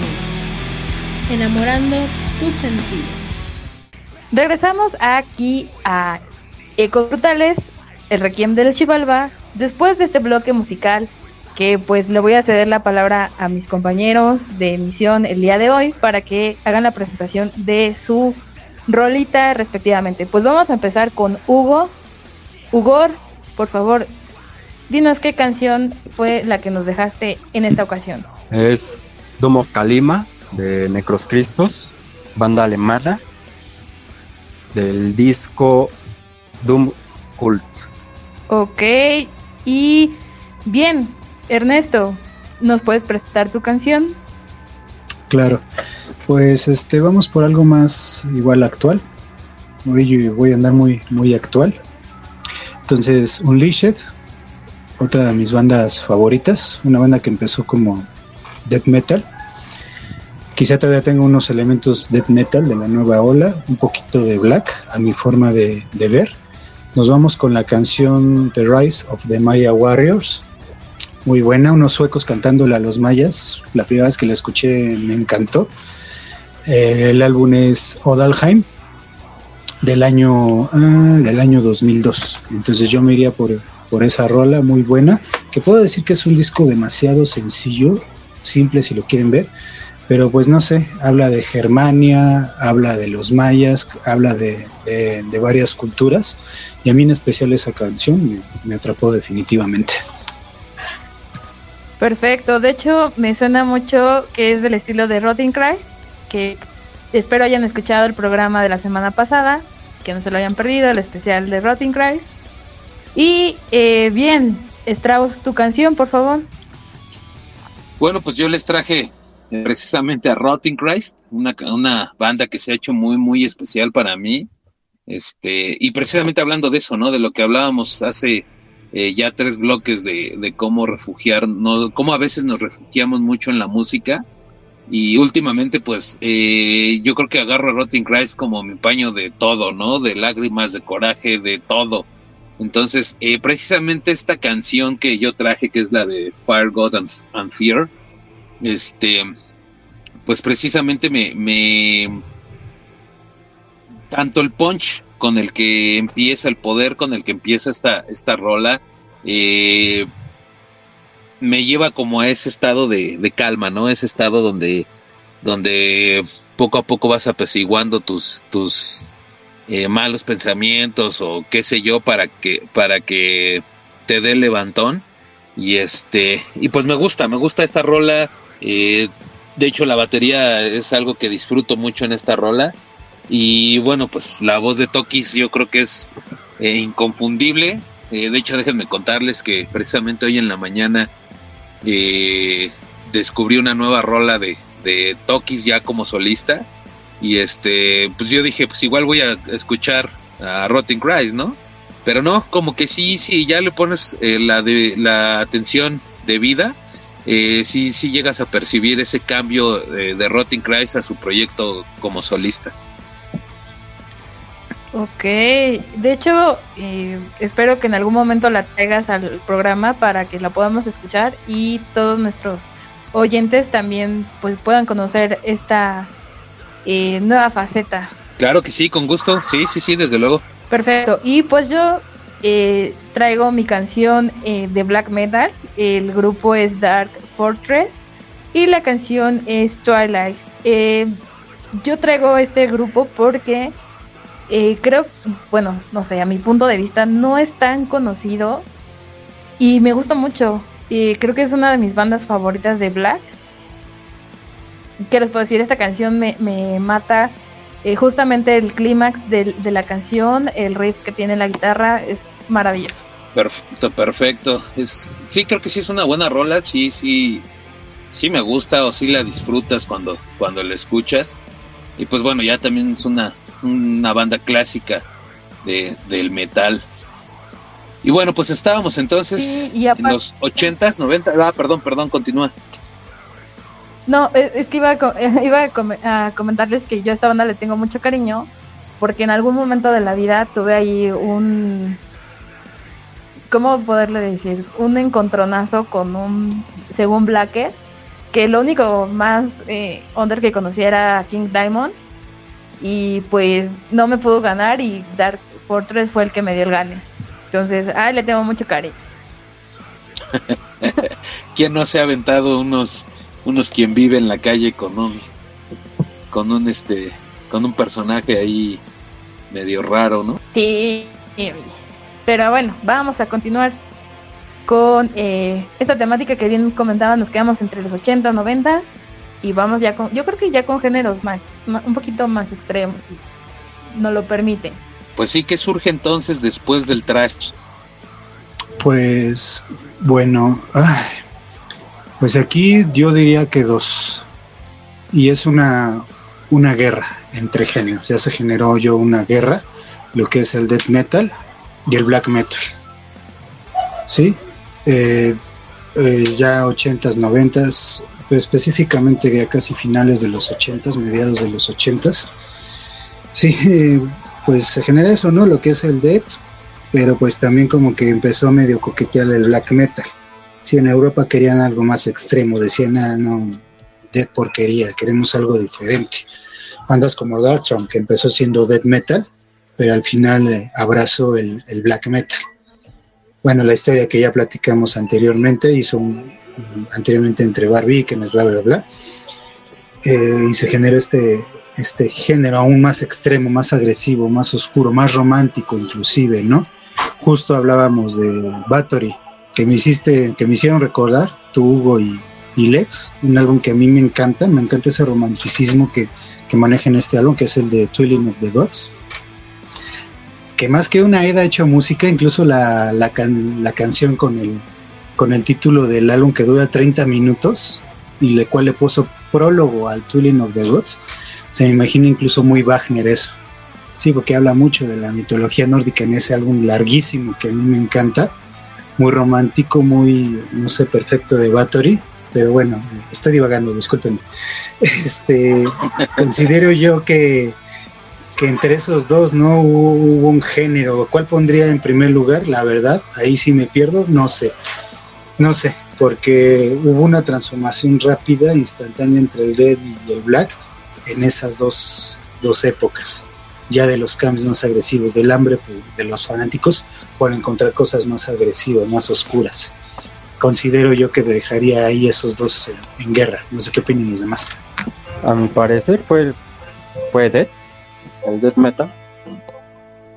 Ya después fue el Black, aunque el Death empezó mucho antes, junto casi casi con el, con el Trash. ¿Cómo qué bandas fueron las representativas eh, que con las que empieza el Death, digamos, a la par del Trash?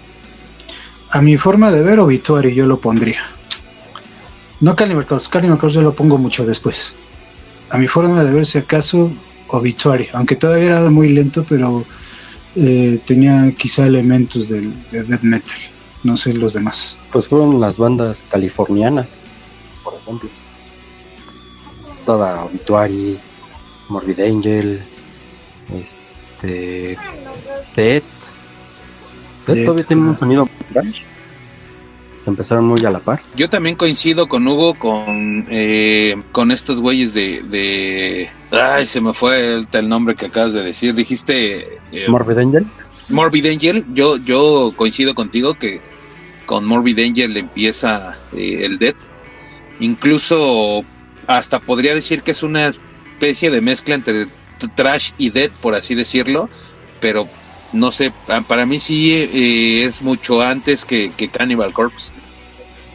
Sí, totalmente. Pues justo como dijeron, Dead, tan solo el álbum de Symbol, para mí es casi todo trash. Definitivamente. Pero ya en otros álbumes ya se le meten lo que son elementos del, del death metal. Sí, eh, todavía difiere un poquito. Siento yo que el Black y el Death por milésimas se originaron, pero ok, analicémoslo sobre el, sobre el Death primero. Yo, bueno, eh, muy a mi empírica o nada de conocimiento, yo siempre había pensado que el Black había nacido como en respuesta al Death. No sé qué opinen. Me gustaría saber, ¿tú qué opinas, Lex? Porque aquí ya son dos contra uno, me están arrinconando. ¿Qué nace primero, si el Death o el Black? Ajá. Eh, antes del ajá. trash, después del trash, ¿no? Es que mira, Sí, eh, si lo vemos del, del, del punto en el que, por ejemplo, eh, nos estamos nos estamos olvidando un poco de dónde en dónde empiezan a hacer eh, Hellhammer, dónde nace Venom, dónde nace este Celtic Frost, bueno, a raíz de Hellhammer. Pero, Claro. por ejemplo, Motorhead. Motorhead para mí, eh, yo tengo rolas donde lo puedo clavar en el trash. Motorhead eh, lo puedo clavar eh, algunas en el heavy. Y hay rolas que, que se me hacen muy parecidas a, y por algo se inspiraron en ellos. Eh, Curton, por algo Hellhammer también. Este Celtic Frost, que lo decíamos en, en, en, band- en- en programas pasados. Ujú. Eh, no sé, pero yo sentiría que, pues sí, me atrevo a decirlo, yo creo que primero nace el black del trash, pero ¿cómo? Yo creo que el, el black se empezó como una bolita negra a, a empezar a, a surgir. Cuando Ujú. el, tra- el Dead ya estaba, a lo mejor como lo decíamos con Morbid Angel, ya estaba, eh, digamos, algo, algo más, más, juve- juvenil, digamos, en, en cuestión de edades, pero el Black ya se estaba formando y en esa burbuja pequeña de Black, eh, tal vez habían bandas que estaban haciendo Dead o que para ellos pensaban que era Dead y sin embargo a lo mejor estaba creciendo el Black o no se estaban imaginando. Ahora, vamos también a decir, y es un punto importante, lo que hace Venom.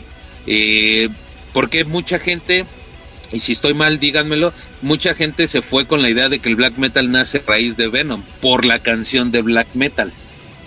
Y por su contenido, tan solo el álbum es prácticamente casi satanismo, ¿no? El Sí, diablo. claro. Sí, Sí, sí, sí. eh, pues mira, analizando de este punto, quizá, como lo dijeron, en eh, las bandas californianas, el death metal de Estados Unidos y quizá en Europa, un rechazo al, al death, que fue, que fue que digamos, quizá un punto de partida, sin embargo, eh, un punto de partida aparte, no sé si entienden mi idea. ¿Por qué? Porque en Europa querían decir, no, esto es basura americana inclusive, ¿no? No, vamos a crear un género único y es cuando, como dices, estaba creando la bolita del black metal. insisto, Darkthrone eh, sí, lo considero una banda mentalmente muy abierta, sobre todo al buen Fenris. A él le gusta experimentar con sonidos.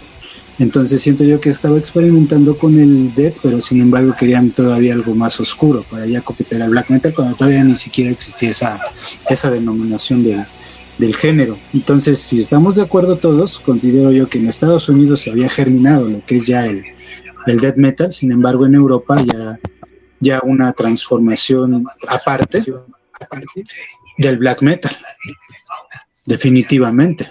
Por Pero- algo las Pero por ejemplo, mejores- ah, por algo las mejores bandas este se generan en el norte de Europa, ¿no? Del black metal. Ese quizás sería mi argumento. Bueno, pero, Pero, a, ver, ahorita estábamos, perdón, perdón, ahorita estábamos en un punto eh, que para mí fue crucial. Mencionábamos a Sepultura y mencionábamos que Sepultura empezó siendo Death. ¿No? Entonces, eh, Sepultura es mucho antes que, que el black metal. Entonces, Mm, no, pero bueno, en este caso Hugo, yo estoy de acuerdo con él, lo mencionó como un trash death. ajá, bueno, Trash Death, pero al Más final de trash que- cuentas, Más trash que death, considero yo. Más de Crash. El Morbid Visions es- ajá, está podridísimo. E incluso, como dice él, que, que no querían bandas sudamericanas, al contrario, en Europa era lo que más pegaba: Mystifier, Sarcófago, Masacre de Colombia, incluso Masacre. Mayhem, eh, Euronymous, Euronymous mandó a sacar el bootleg Down of the Black Hearts, donde viene Dead con los sesos de fuera. Se lo mandó al primer vocalista de Masacre, que es su sello. Él sacó el bootleg. Se carteaban mucho, eran muy amigos.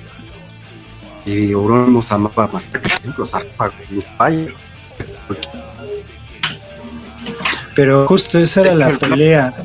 en- El black metal ya existía sin, sin darse a conocer. Ahí está Blasphemy, ahí está Sarcófago, Sarcófago, Vulcano, por ejemplo, también que es más trash, pero suena con bien blackers. Este, podría decir que fueron los brasileños, ¿no? Incluso del black metal. Y eso ya existía mucho antes, mucho antes que de- le pusieran el nombre de black metal. Pero, pero entonces esto, eh, ellos qué género se consideraban, digo, porque eh, es como, como no saber decir, eh, vamos, lo voy a, a hacer, Ellos consideraban lo voy a comparar un extreme, extreme metal. Ese era, ese era el género. el género, ajá, sí, sí, es lo que yo, yo lo iba a comparar un poco, si nos vamos a, a temas, eh, digamos, de asesinos seriales, recuerdan que en los 70 el término asesino serial no existía. Y sin embargo, ya habían asesinos seriales haciendo de las suyas. Eh, quiero pensar que en el metal sucede algo parecido, ¿no? Habían bandas que ya estaban a lo mejor eh, metiendo técnicas a sus, a sus líricas eh, negras, eh, oscuras, eh, satánicas, por así decirlo, y que ya se estaba perfilando hacia la variante del black metal. Igual siento que habían bandas que hablaban de, de, eh, temas bélicos, sociales, destripamientos y bla, bla, bla. Y ya se estaban perfilando al death metal antes de que existieran como tal los géneros, ¿no? Es como por ejemplo Black Sabbath, con la canción de Black Sabbath. A lo mejor se estaba escuchando un Doom sin saber que ya que iba a existir un género llamado Doom Metal, no sé. Sí, entiendo el punto. Ah, pero es que también, justo, también esa era la, la pelea, por ejemplo, entre Euronymous y Barbie Carnes, ¿no? Sí, eh, ¿De a Eh, quién le gustaba el, el otro grito? a, a quien así, dejemos los vikingos, o sea, eh, la esencia del, del black metal, ¿no? Quizá esa era también la contradicción que tenían entre los dos. Euronymous quizás sí le llegó a gustar, en eso estoy de acuerdo, el, el death metal, pero considero que igual lo rechazaba en cierta forma, porque quería algo más true, más verdaderamente noruego, si, si ustedes quieren. Ajá, Eh, llegó, llegó Barbie Kenneth y quizá cambiaron un poco la, su forma de pensar, pero antes es que es a lo que veis ahí donde entra la complicación. Pero antes, Fenris, por su parte, eh, hizo maravillas con los sonidos. Sí, sí, empezó como death metal, pero ni siquiera se daba cuenta que era death metal, ¿me entienden? Sí, es ahí donde tengo yo el choque entre el death y el black. El punto origen, al menos yo no lo encuentro.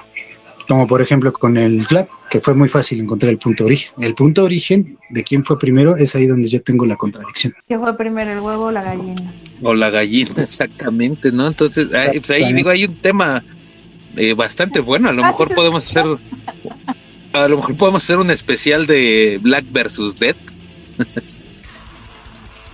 ¿Quieres saber arder Roma, verdad? El, Oye, nadie lo ha presentado. Eh, Ok. Perdón, Hugo, te estás cortando un poco, no te escuchamos bien, Hugo. Sí, pr- principalmente fue el death, death metal. De ahí surgió que los, que entre comillas, los creadores del black metal quisieran hacer algo más extremo. Más extremo que el death. Ok, eh, y un ejemplo, una banda, una banda origen de, de dos bandas, una banda origen que me digas, no, por esta banda hubo primero death metal. ¿Quién? Eh, no, no, ¿quién no? 74, perdón. Y por ejemplo, fue Sodom, uno de los creadores incluso hasta de las más influencias más cañonas del death y black metal. Sodom. Obsessed by Ok. Cruelty, escúchalo. Suena, suena, suena coherente. Ajá, ajá. Y el punto de transformación entre el dead y el black. Ahí fue, Mm, no sé, yo creo, eh, eh, es ahí donde me pierdo, insisto. ellos, te digo, escuchaban música bien primitiva. Los latinos Ajá. hacían música bien primitiva, es lo que escuchaban Claro. ellos, y querían hacer algo más allá. Incluso le pusieron nombre, ¿no? Que es black metal en honor a la canción de Venom. Uf, no, no, no. Sigo perdido, ¿eh? Sigo perdido. Interesante, difiero- ¿no? Interesante, sigo perdido, sigo... eh, Los argumentos son muy buenos, pero aún así difiero bastante. Pues sí, sería yo, al menos, me voy a ir por la fácil. Estados Unidos Dead, Europa Black. Punto. Le voy a decir de forma muy... Lo voy a decir de forma muy, muy grosera. Creo que en estos dos hay una orgía tremenda, un coqueteo tremendo entre ambas, que dan el que es muy difícil encontrar el punto origen, la verdad. Pues digo, precisamente el, el- la temática de este programa es eso, ¿no? Destripar el metal, de ir desmenuzando poco a poco bandas eh, para encontrar ese punto en el que podamos decir eh, primero fue el black, primero fue el dead, ¿no? Eh, digo, si, si tienes toda la razón, los argumentos que nos presenta Hugo son muy válidos, muy coherentes, pero pues así el argumento que nos acabas de dar de en Estados Unidos el black, el dead, perdón, y en, en Europa el black, también puede ser como que, como que ese parte aguas, digo, no se les late si lo dejamos en que los dos géneros eh, salieron al mismo tiempo.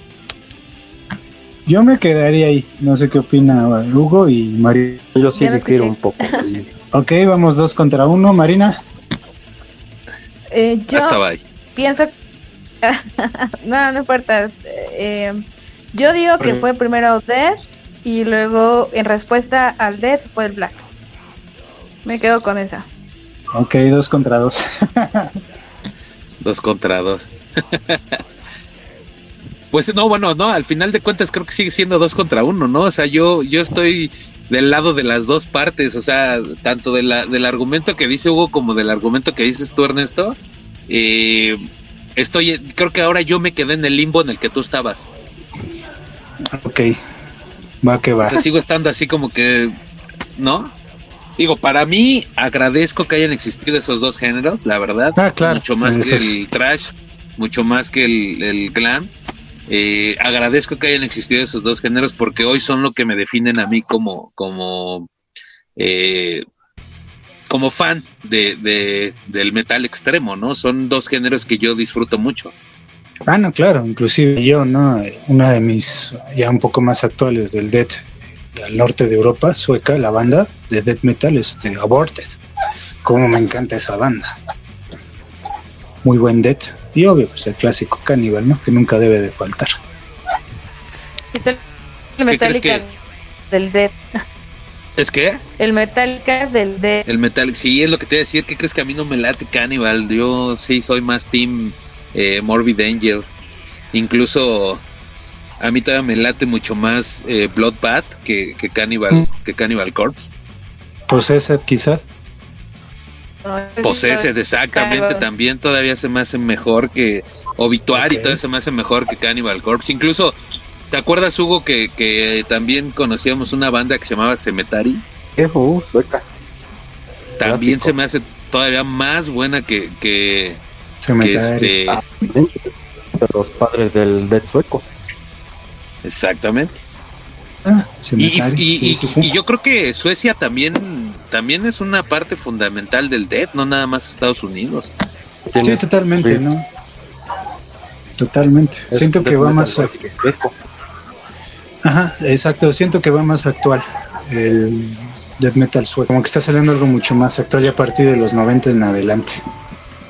Exactamente. Pues bueno, creo que bueno. lo dejamos así. Sigo y con Sí. Hugo, pero creo que si seguimos escarbando, somos tercos los cuatro considero. Entonces, Ok, pues sí, al final de cuentas eh, el programa está fluyendo tal y como lo tenía yo pensado, ¿no? Pero bueno, sale el Dead, sale el Black. ¿Qué pasa después de estos, de estos dos géneros? Vamos a descubrirlo regresando después de este corte comercial y de este bloque musical. Eh, ¿Con qué rolas, con qué rolas vamos a dejar a la gente, Ernest? ok, pues bueno, eh, al parecer la mía ya sería la última. Pero si va a haber más rolas, yo la saco, no hay, no hay falla. Pues miren, justo cuando hablábamos del punto origen del, del metal, me voy a regresar un poquito. Me quedé con ganas de meter esta rola. Eh, creo que no sé si conocieron la banda que yo les mencioné, Blue Chair. Viejísima la banda. Eh, la banda se llama Blue Chair y la canción se llama Summer, Summertime Blue. Summertime Blue. Si la llegan a escuchar ustedes, ustedes me indicarán qué onda entre Deep Purple, Black Sabbath y esa banda. Entonces dejemos esa rola como punto origen. Que me quedé con ganas de, de mencionarla al principio. Venga, pues vamos a escuchar tu rola. Yo la verdad sinceramente no los conocía. Ahorita vamos a, a conocerlos. Hugo, ¿qué, qué, qué rola nos vas a presentar? Bueno, mi rola no es metal en, en sí, pero es algo oscura, fría. Es una de las ramas del de metal también. Es hindú con Chelsea Wolf.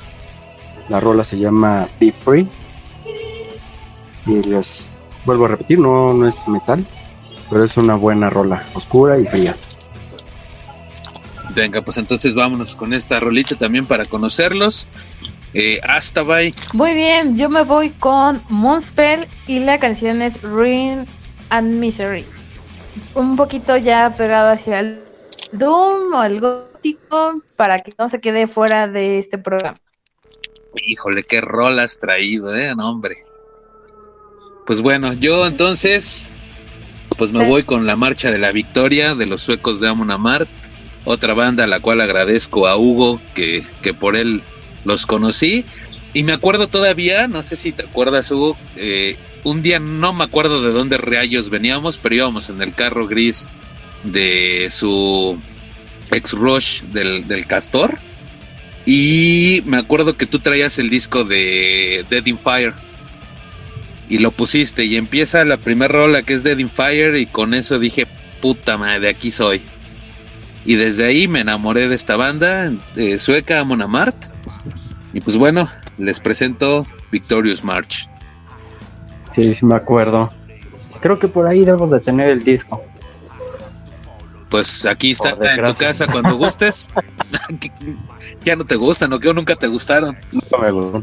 Bueno, fíjate, así pasa. Rola, bandas que no te gustan. Yo dije, a ver, vamos a escucharla. Y mira, Acaba, eh, acabo de escuchar el crujir del corazón del ex. Bueno, algo Sí, similar caray. al corazón del ex. Éramos jóvenes en ese entonces, entonces. tenía cabello en y entonces. Tenías cabello y quería. Como tres pelos nada más, pero tenía. como el Homero, así. como Homero Simpson lo traías. Exactamente. Pues bueno, entonces vámonos a escuchar estas rolitas y regresamos aquí a Ecos Brutales, el Requiem del Chivalba. Regresamos.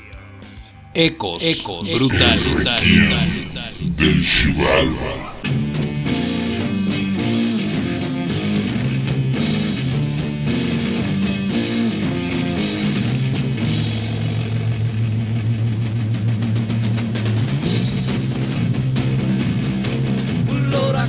Got to raise a fuss. Lord, I got to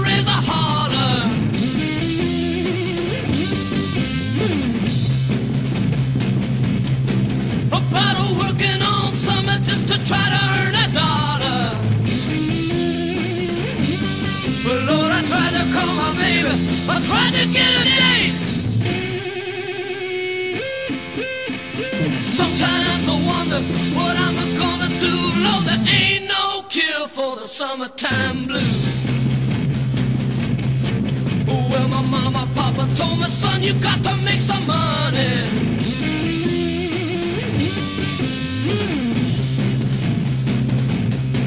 Well, if you wanna use a car to go right next Sunday. But Lord, I didn't go to work. I told the boss I was sick. Said, I wonder what I'm gonna do. Lord, there ain't no cure for the summertime blues. I've got to take the weeks. I've got to have up my vacation.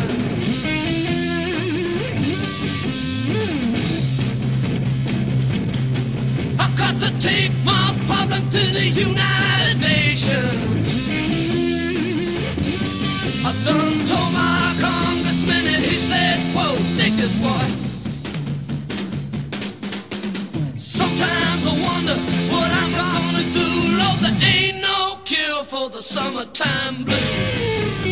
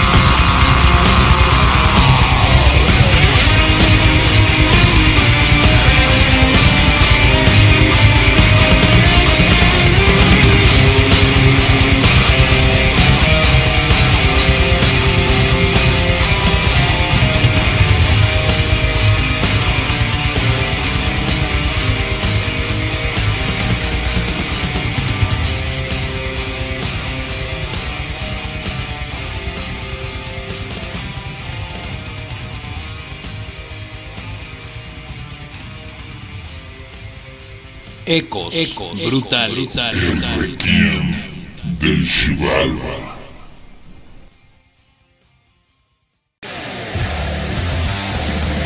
Es viernes y tus oídos lo saben. La mejor descarga del rock la encuentras aquí, en Bohemia Rockera. Todos los viernes en su nuevo horario, 21 horas. Naturalmente, por Vox Platinum, enamorando tus sentidos.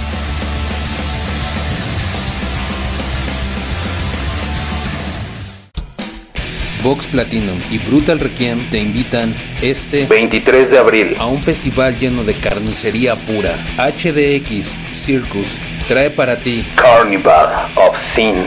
con las bandas más representativas de la escena del heavy metal extremo. Larva, Acrania, Putrensis, Everlight, Arium, Inoxia, Stray 30, Galakinov, Coma, Red Club, Special Guest, Intoxicated, Benemoth, Animal Tempo.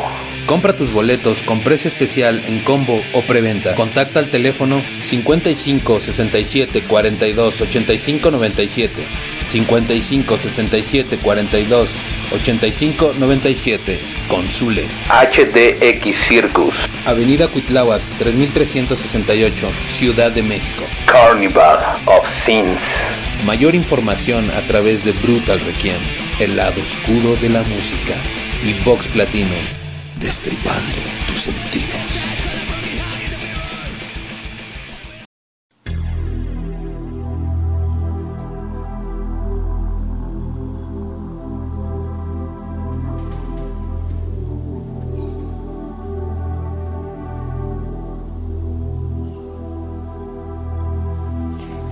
2022 trae el lado oscuro y siniestro de tus emociones. Te presentamos la más completa selección del metal en todas sus facetas y géneros.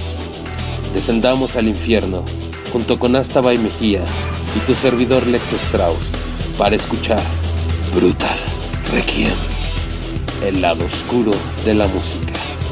Todos los sábados a partir de las 23 horas por Vox Platino destripando tus sentidos.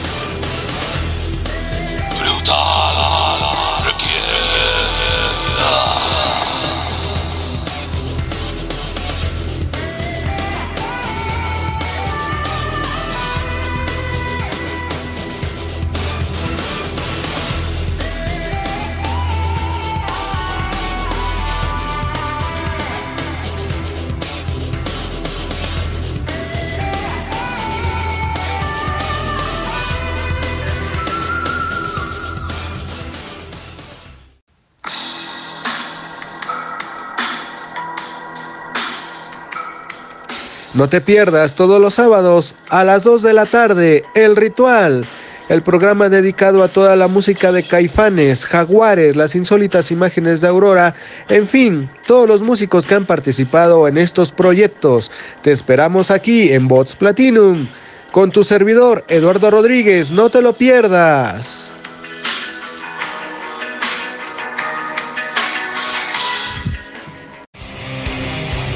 Vox Platino. Enamorando tus sentidos. Pues ya regresamos después de estos bloques, de este bloque musical y de este bloque comercial. Ya tuvimos ahí nuestro primer debate fuerte de, de qué fue primero, si el dead o el black. Y bueno, pues al final de cuentas creo que nos quedamos con la idea de que es mejor decir que qué bueno que existieron estos dos géneros. Aunque ahí todavía, eh, pues Hugo no, no se convence del todo. Este Ernesto, pues también sigue teniendo sus, sus derivantes. Y bueno, pero eh, bueno, trajimos eh, unas rolitas bastante buenas. Oye, Hugo, esa rola que nos presentaste, súper chida, me encantó, me latió.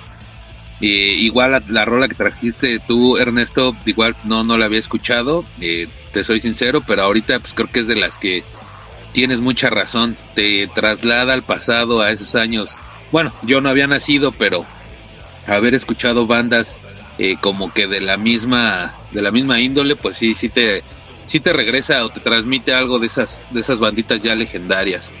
Pero bueno, eh, ¿por qué traen estas rolas? ¿Qué, ¿qué, qué les hizo elegir estas rolas?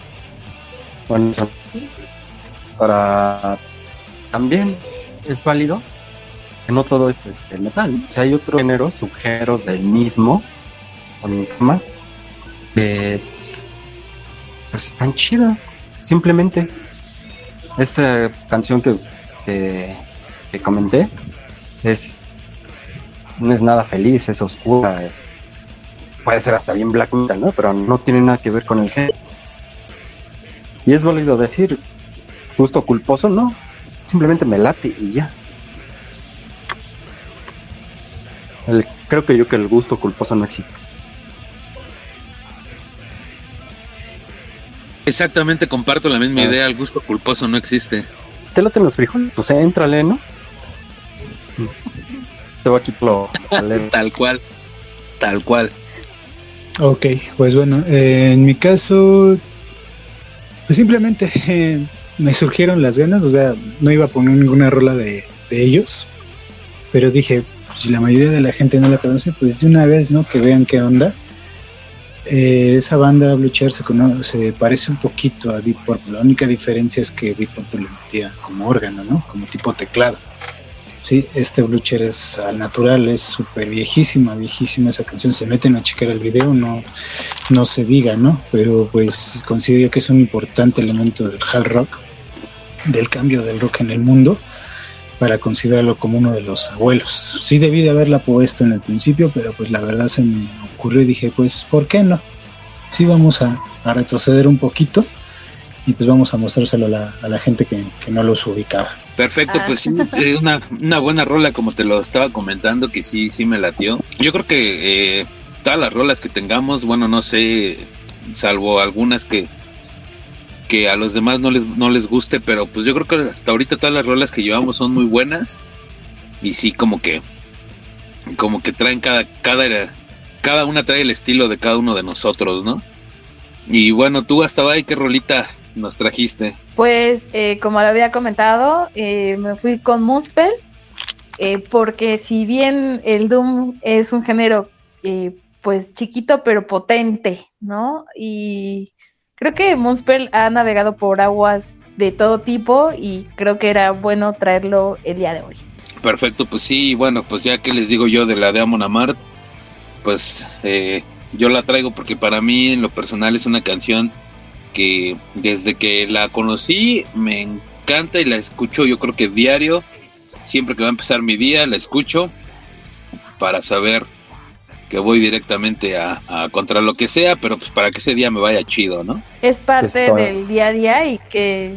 Ah, adelante, adelante. Pues sí, eh, como comentaba, pues sí es parte del día a día y que si te motiva, pues adelante, a darle. Y pues nos quedamos con un tema bastante eh, controversial. Nos quedamos con el Dead versus Black. Y más allá de estos dos géneros que forman parte de los subgéneros más importantes del metal, ustedes chicos, ¿qué podrían decir que continúa después de estos géneros? O sea, ya acercándonos más a, a esta época actual. Híjole, desde ahí, bueno, eh, junto al Dead, ya estaba Doom también, ya estaba Candleman, por ejemplo. Pues yo me quedaría con el groove metal, definitivamente. Sí, o sea, ya se estaba eh, germinando el groove metal. Y pues me enfoco principalmente en la banda Pantera, que efectivamente empezó como glam, evolucionó y ya se envolvió en un máximo exponente del groove metal. Yo me quedaría con ese en primer lugar. Y en segundo lugar el Doom. Pues yo... ¿Qué opinas? Definitivamente. Exactamente lo que decir. Yo creo que definitivamente también el Doom empieza como que ahí a dar su, su granito también, su aportación. Creo que también yo, eh, otra banda muy, muy, perdón, otra banda muy pionera pues es Cathedral, ¿no? efectivamente. Sí, de hecho, yo considero que, eh, digo, se va a escuchar un poco extraño lo que voy a decir, pero pues sí fue como el Doom fue de, ah, pues Dead y Black, ustedes muy chido su desmadre, pero pues yo me sigo con mi rama y a, y a lo que sigue. O sea, como que no se mezcló tanto en ese tema. Ya, como bien lo dice Hugo, sí ya existía eh, como tal. eh, Desde un Black Sabbath. más. Exactamente. Efectivamente, incluso eh, yo hice un programa de, de Doom aquí en Ecos del Chivalba y pues hablaba, ¿no? Que también bandas pioneras eh, ya bastante viejas, pues ya empezaban a darle tonos al Doom y ya después poco a poco se fue conso- eh, consolidando. Entonces, ah, me encanta el Doom. Entonces, ay, sí puedo meter un poco más de mano. El Black Sabbath fueron los padres del Stoner, por ejemplo. Exacto. O sea, más en los noventas, también Black Death, perdón, el Doom Death, como Anatema, Catatonia, un género que a mí me gusta mucho. Y siempre voy a adorar a, a Paradise Lost. Sí.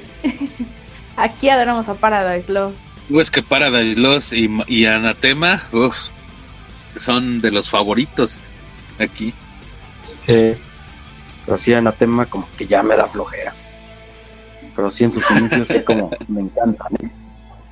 Sí, y era lo que platicábamos hace ya algunos programas anteriormente, que Anatema pues sí empezó como con el estilo eh, crudo del, Doom y poco a poco ha ido como apaciguándose, ¿no? Al grado de que ya su música es como más instrumental, pues sí, la letrita así tristona, pero sí ya cambia co- completamente a lo que venían haciendo. Pero bueno, yo sigo siendo fan de, de Anatema.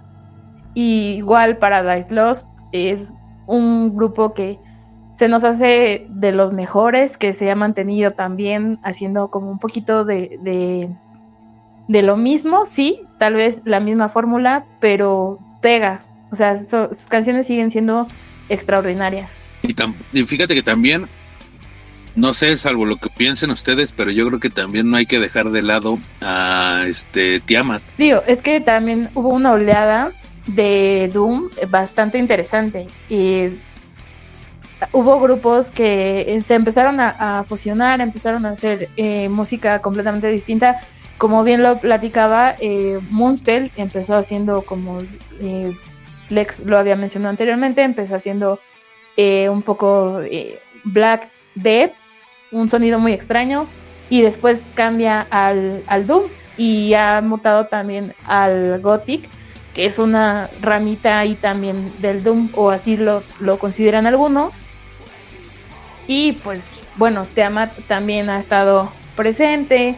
eh, bueno, hay una infinidad de bandas que podría aquí sacar y no voy a dejar de hablar y mejor les dejo los micrófonos a los invitados porque me apasiona mucho este género del Doom. El, el Doom también se generaron otros muchos géneros. Sí, de ahí del Doom también hubo muchas ramas. Una de ellas que es mi favorita es el Funeral. eh, que no sé si han escuchado alguna banda, pero es Sí. uno de mis géneros favoritos eh, del metal. El Funeral ¿Cómo Doom. qué banda nos recomendarías? Mm, Worship o Funeral Mood. Ah, ok. Worship es muy buena. Funeral Mood o Moonful Congregation también son pioneros. Ok, pues ahí están las recomendaciones para quien los quiera escuchar y conocer más acerca de los géneros que se derivan, bueno, subgéneros que se derivan a raíz del Doom. Y bueno, pues a Ernest ya lo, lo vemos muy callado. Es que me dejan pensando los tres. Sí, son muy buenos. Sí, eh, mira, el Doom no es muy fuerte, debo de admitirlo. Me gusta, sí. Esas bandas más under que mencioné, la verdad las desconocía. Yo creo que más me voy por lo más conocido del Doom, pero no sé, me están dejando de lado el groove. Siento yo que el groove tuvo más, eh, que digamos, eh, más poder que el Doom. Siento yo que el Doom todavía se tardó un rato. Que se estaba eh, germinando, sí, no lo dudo. Pero siento yo que el grupo yo lo pondría en primer lugar. Sí, por algo, eh, igual por un- una pizquita. No a comparación entre el Dead y el Black, pero sí entre el Groove y el Doom. No sé, hay todavía una brecha que me están abandonando ahí los tres. Sí, por eso me quedé callado, la verdad. Estaba analizando las bandas, las pocas que llegué a ubicar que me mencionaron, pero no sé, yo, yo difiero, el grupo me lo están desechando definitivamente. Sí, siento que el grupo tuvo más, más poder, más, más reconocimiento que el Doom. El Doom yo lo metería ya en principios de los 90, francamente. Para mí como que el grupo pasó muy de noche, pero... Ah, no, sí, Pero no, no digo que haya... Ajá, claro, no digo que, que haya sido tan denotativo como el Doom, ¿no? Pero insisto, yo me voy al punto de origen y me quedo, ya parezco disco rayado, pero me quedo yo con el groove como parte importante de la historia del metal, aunque haya sido mínimo. Un ejemplo claro, y ahorita nos vamos a ir a ello, y aquí creo que sí va a haber una guerra. Si hablamos ya del new metal, ¿no? Que el new metal sí tuvo igual renombre, pero también se ya pasó por alto, ¿no? Que todavía hay algunas bandas intentan, intentando sobrevivir, pero bueno, esa nos vamos más, más adelante. No sé, bandas de groove que me estén- El está prohibido aquí. Lo he reconocido como metal, la verdad. Ok, eh, ven, es lo que es lo que les digo. Ajá, a eso vamos a llegar, pero yéndome a- al groove, insisto, que sí, sí se dejó pasar por alto, no digo que no, pero bandas como obviamente Pantera, Exorder, Matching Head, que decían que era new, pero en él nada, Matching Head es groove, Devil Driver, del proyecto de Des Fafara, el ex el ex Cool Chamber, que en su momento fue este New Metal, The Haunted, White Zombie, todavía un poquito Rob Zombie, pero él ya le entró más al, al, al industrial, Camira, en este caso Chimay, o como le decíamos en la prepa Chimaira, que decían también que era New, pero él es Groove. No se diga de ya una vez que Pantera eh, falleció, porque sí, prácticamente asesinaron a Pantera, que fue el proyecto alternativo de Dimebag Darrell, Damage Plan. Muy buen álbum. Eh, otra banda de grupo puede ser Ectomorph, Dagoba, Black Label Society, por supuesto, eh, que dicen que incluso hubo un metal tejano, que yo ahí difiero, sí hay bandas de metal tejano, pero eh, a mi forma de ver groove sería este... Ay, se me fue el nombre, Black Label Society es una... Ah, discúlpeme, se me fue el nombre y lo tenía en la punta de mi de la lengua. Ah, ya me acordaré, pero bueno, me están dejando pasar esas bandas que considero yo, eh, incluso hoy en día intenta sobrevivir, pero tuvieron que evolucionar. Five Finger Dead Punch, que ya es más actual, más de los 2000 pero que todavía le coquetean un poco al groove, que no son groove en su totalidad, creo que le tienen más un poco al power gringo, pero pues también me la están dejando pasar. Fear Factory, quizá un poquito de groove con una mezcla de, de speed metal, pero al fin y al cabo groove, o sea, si se dan cuenta es una influencia tremenda de esas bandas que hoy día todavía sobreviven. Y siento yo que me las No, están despreciando. No, no lo estamos despreciando, amigo. Pero sí, el Doom pesa, amigo. No, y aparte, si nos vamos a eso también, el power metal también es una de las ramas que estamos como dejando al aire. O sea, sí son géneros ya que a lo mejor son chiquitos, entre paréntesis, porque tienen su buena camada de, de bandas, de calidad de musical. Y aquí nos podemos pasar toda la madrugada hablando de, de, de esas bandas. Pero sí, yo al menos, a lo mejor yo porque soy más Doom, y digo, tú lo sabes, y, y la gente que me conoce sabe que soy más de Doom, pues sí, sí, digo, claro. le voy a dar más peso, obviamente, pero sí, como bien lo comentas, pues estas bandas también tienen su renombre y también dejaron su huella en el metal. Y ya me acordé de la, de la banda, haciendo un paréntesis antes de que se me olvide. Eh, metería yo Hell Yeah. Creo que le gusta el buen Lex. Con influencias groove, groove metal. Que de hecho le llamaron las olas de los Panteras. Que fueron bandas eh, apadrinadas por varios ex Panteras. Y les dijeron la- el ataque de los Panteras. Black Label Society, Hell Yeah, Texas, Texas Hippie Collision. Si acaso una banda que se llama I Wrestle Devorance que también le llamaron las olas de los de los Panteras, que es más hardcore, pero tejanos al fin y al cabo con influencias de Pantera. Y vuelvo a lo mismo, con lo importante del groove. A mi forma de ver y viéndome muy radical contra ustedes tres, yo le daría más peso, que duró muy poco. Y, y Hugo fue muy acertado, se dejó pasar por alto, sí, pero al fin y al cabo, en su momento, el grupo más importante, a mi forma de ver, con el Doom. Pues yo creo que ahí ya depen- dependió de las, digamos, de, de lo comercial que fue las bandas eh, de un género y del otro, ¿no? Por ejemplo, no sé si Mastodon entra también en el group metal. Sí, más todo, inclusive un poquito Tool, un poquito nada más. Pero yo, si lo comparamos, me quedo más con Mastodon. Que yo escucho más técnico a Mastodon que o, o Doom. No sé. Pues a mí, a mí sí me sonó como más group, digo, no me late Mastodon. Incluso, la verdad, la verdad, este género sí lo desconozco. Yo me quedé nada más entre eh, con Pantera. Eh, también mencionaste a, a Five.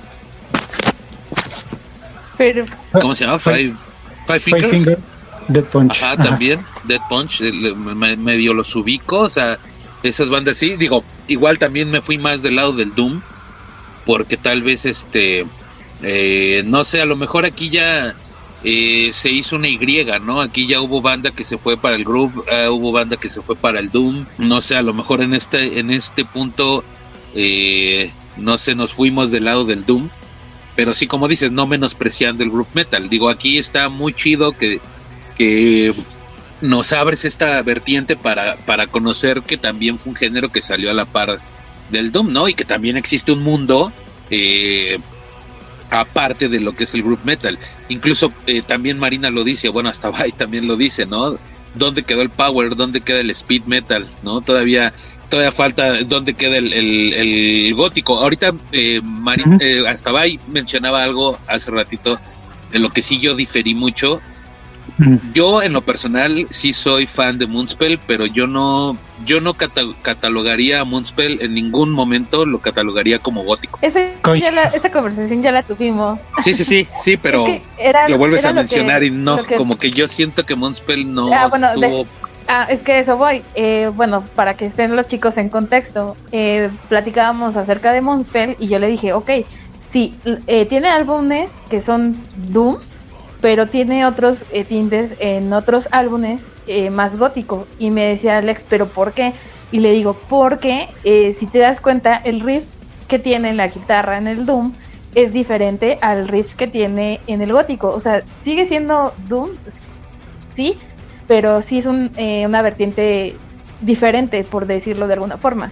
Eh, no, eh, lo quiero explicar, pero no, no ubico o no encuentro las palabras para podérselo transmitir.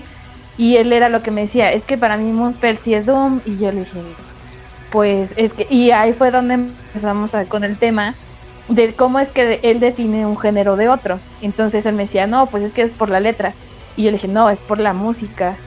O sea, por, por ciertos acordes, música, riff, que tú quieras. Y empezamos ahí a debatir y fue por lo que nació este programa. Pero a ver, le cedo los micrófonos al señor Strauss. ¿Cómo, ¿Cómo defines, Hugo, cómo definirías tú un género? Y la misma pregunta para ti, Ernesto. Ah, Adelante, Hugo. O yo primero, como me digan.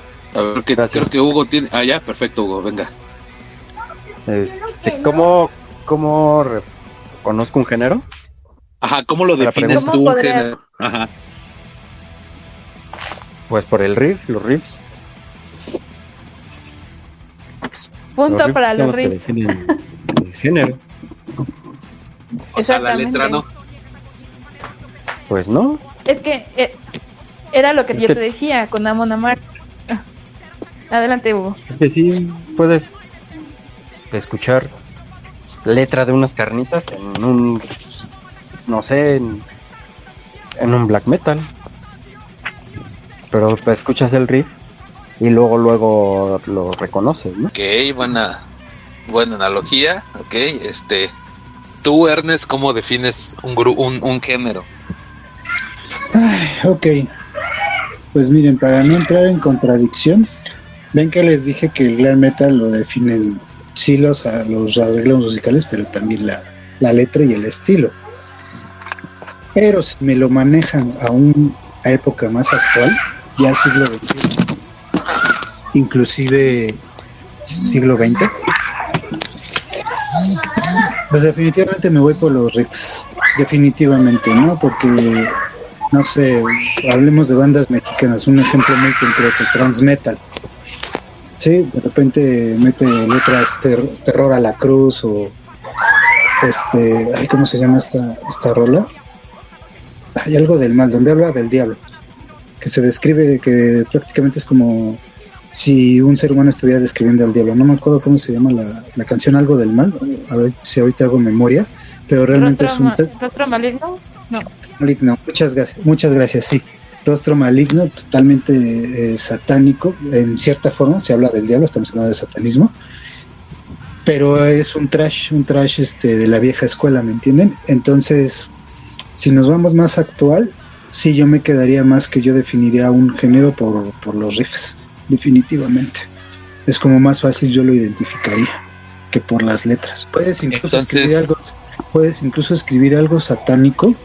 Imagínate, escribe algo satánico, amigo, y le metes los riffs del, mu- del doom metal. Se va a escuchar chido, ¿estás de acuerdo? Muy Esa era, chido. eh, precisamente iba para allá. Ajá, continúa, Ajá. continúa.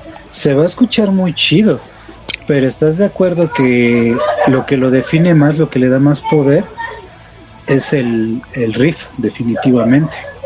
Que la letra. Sí o sí, van a decir, ok, se habla del diablo, pero esto es más de un metal, ¿no?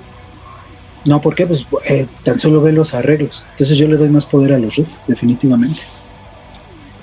O sea que, por ejemplo, si yo saco una rola eh, donde la letra sea muy misántropo, misántropa, perdón, con unos riffs eh, de, de power, ¿qué soy? Pues si le da un power definitivamente. Pero aquí hay otra otro argumento. Y ya depende mucho de la banda, ya depende mucho del músico. Sí, porque hay algo que los músicos de todas las sinfín de bandas que existen en el género metal es que son fieles a lo que tocan, muy fieles a lo que tocan. Definitivamente. Va a ser muy raro que yo hable de letras misántropas y toque new metal inclusive, ¿no? Muy raro, ¿sí? Entonces si te das cuenta cada banda se rige más por el riff. No, si nosotros somos black metal, pues lo metemos, lo encerramos en un circulito, los elementos que contienen el black metal. Sí, pero le damos más poder a nuestro riff, no vamos a perder ese toque que es el riff.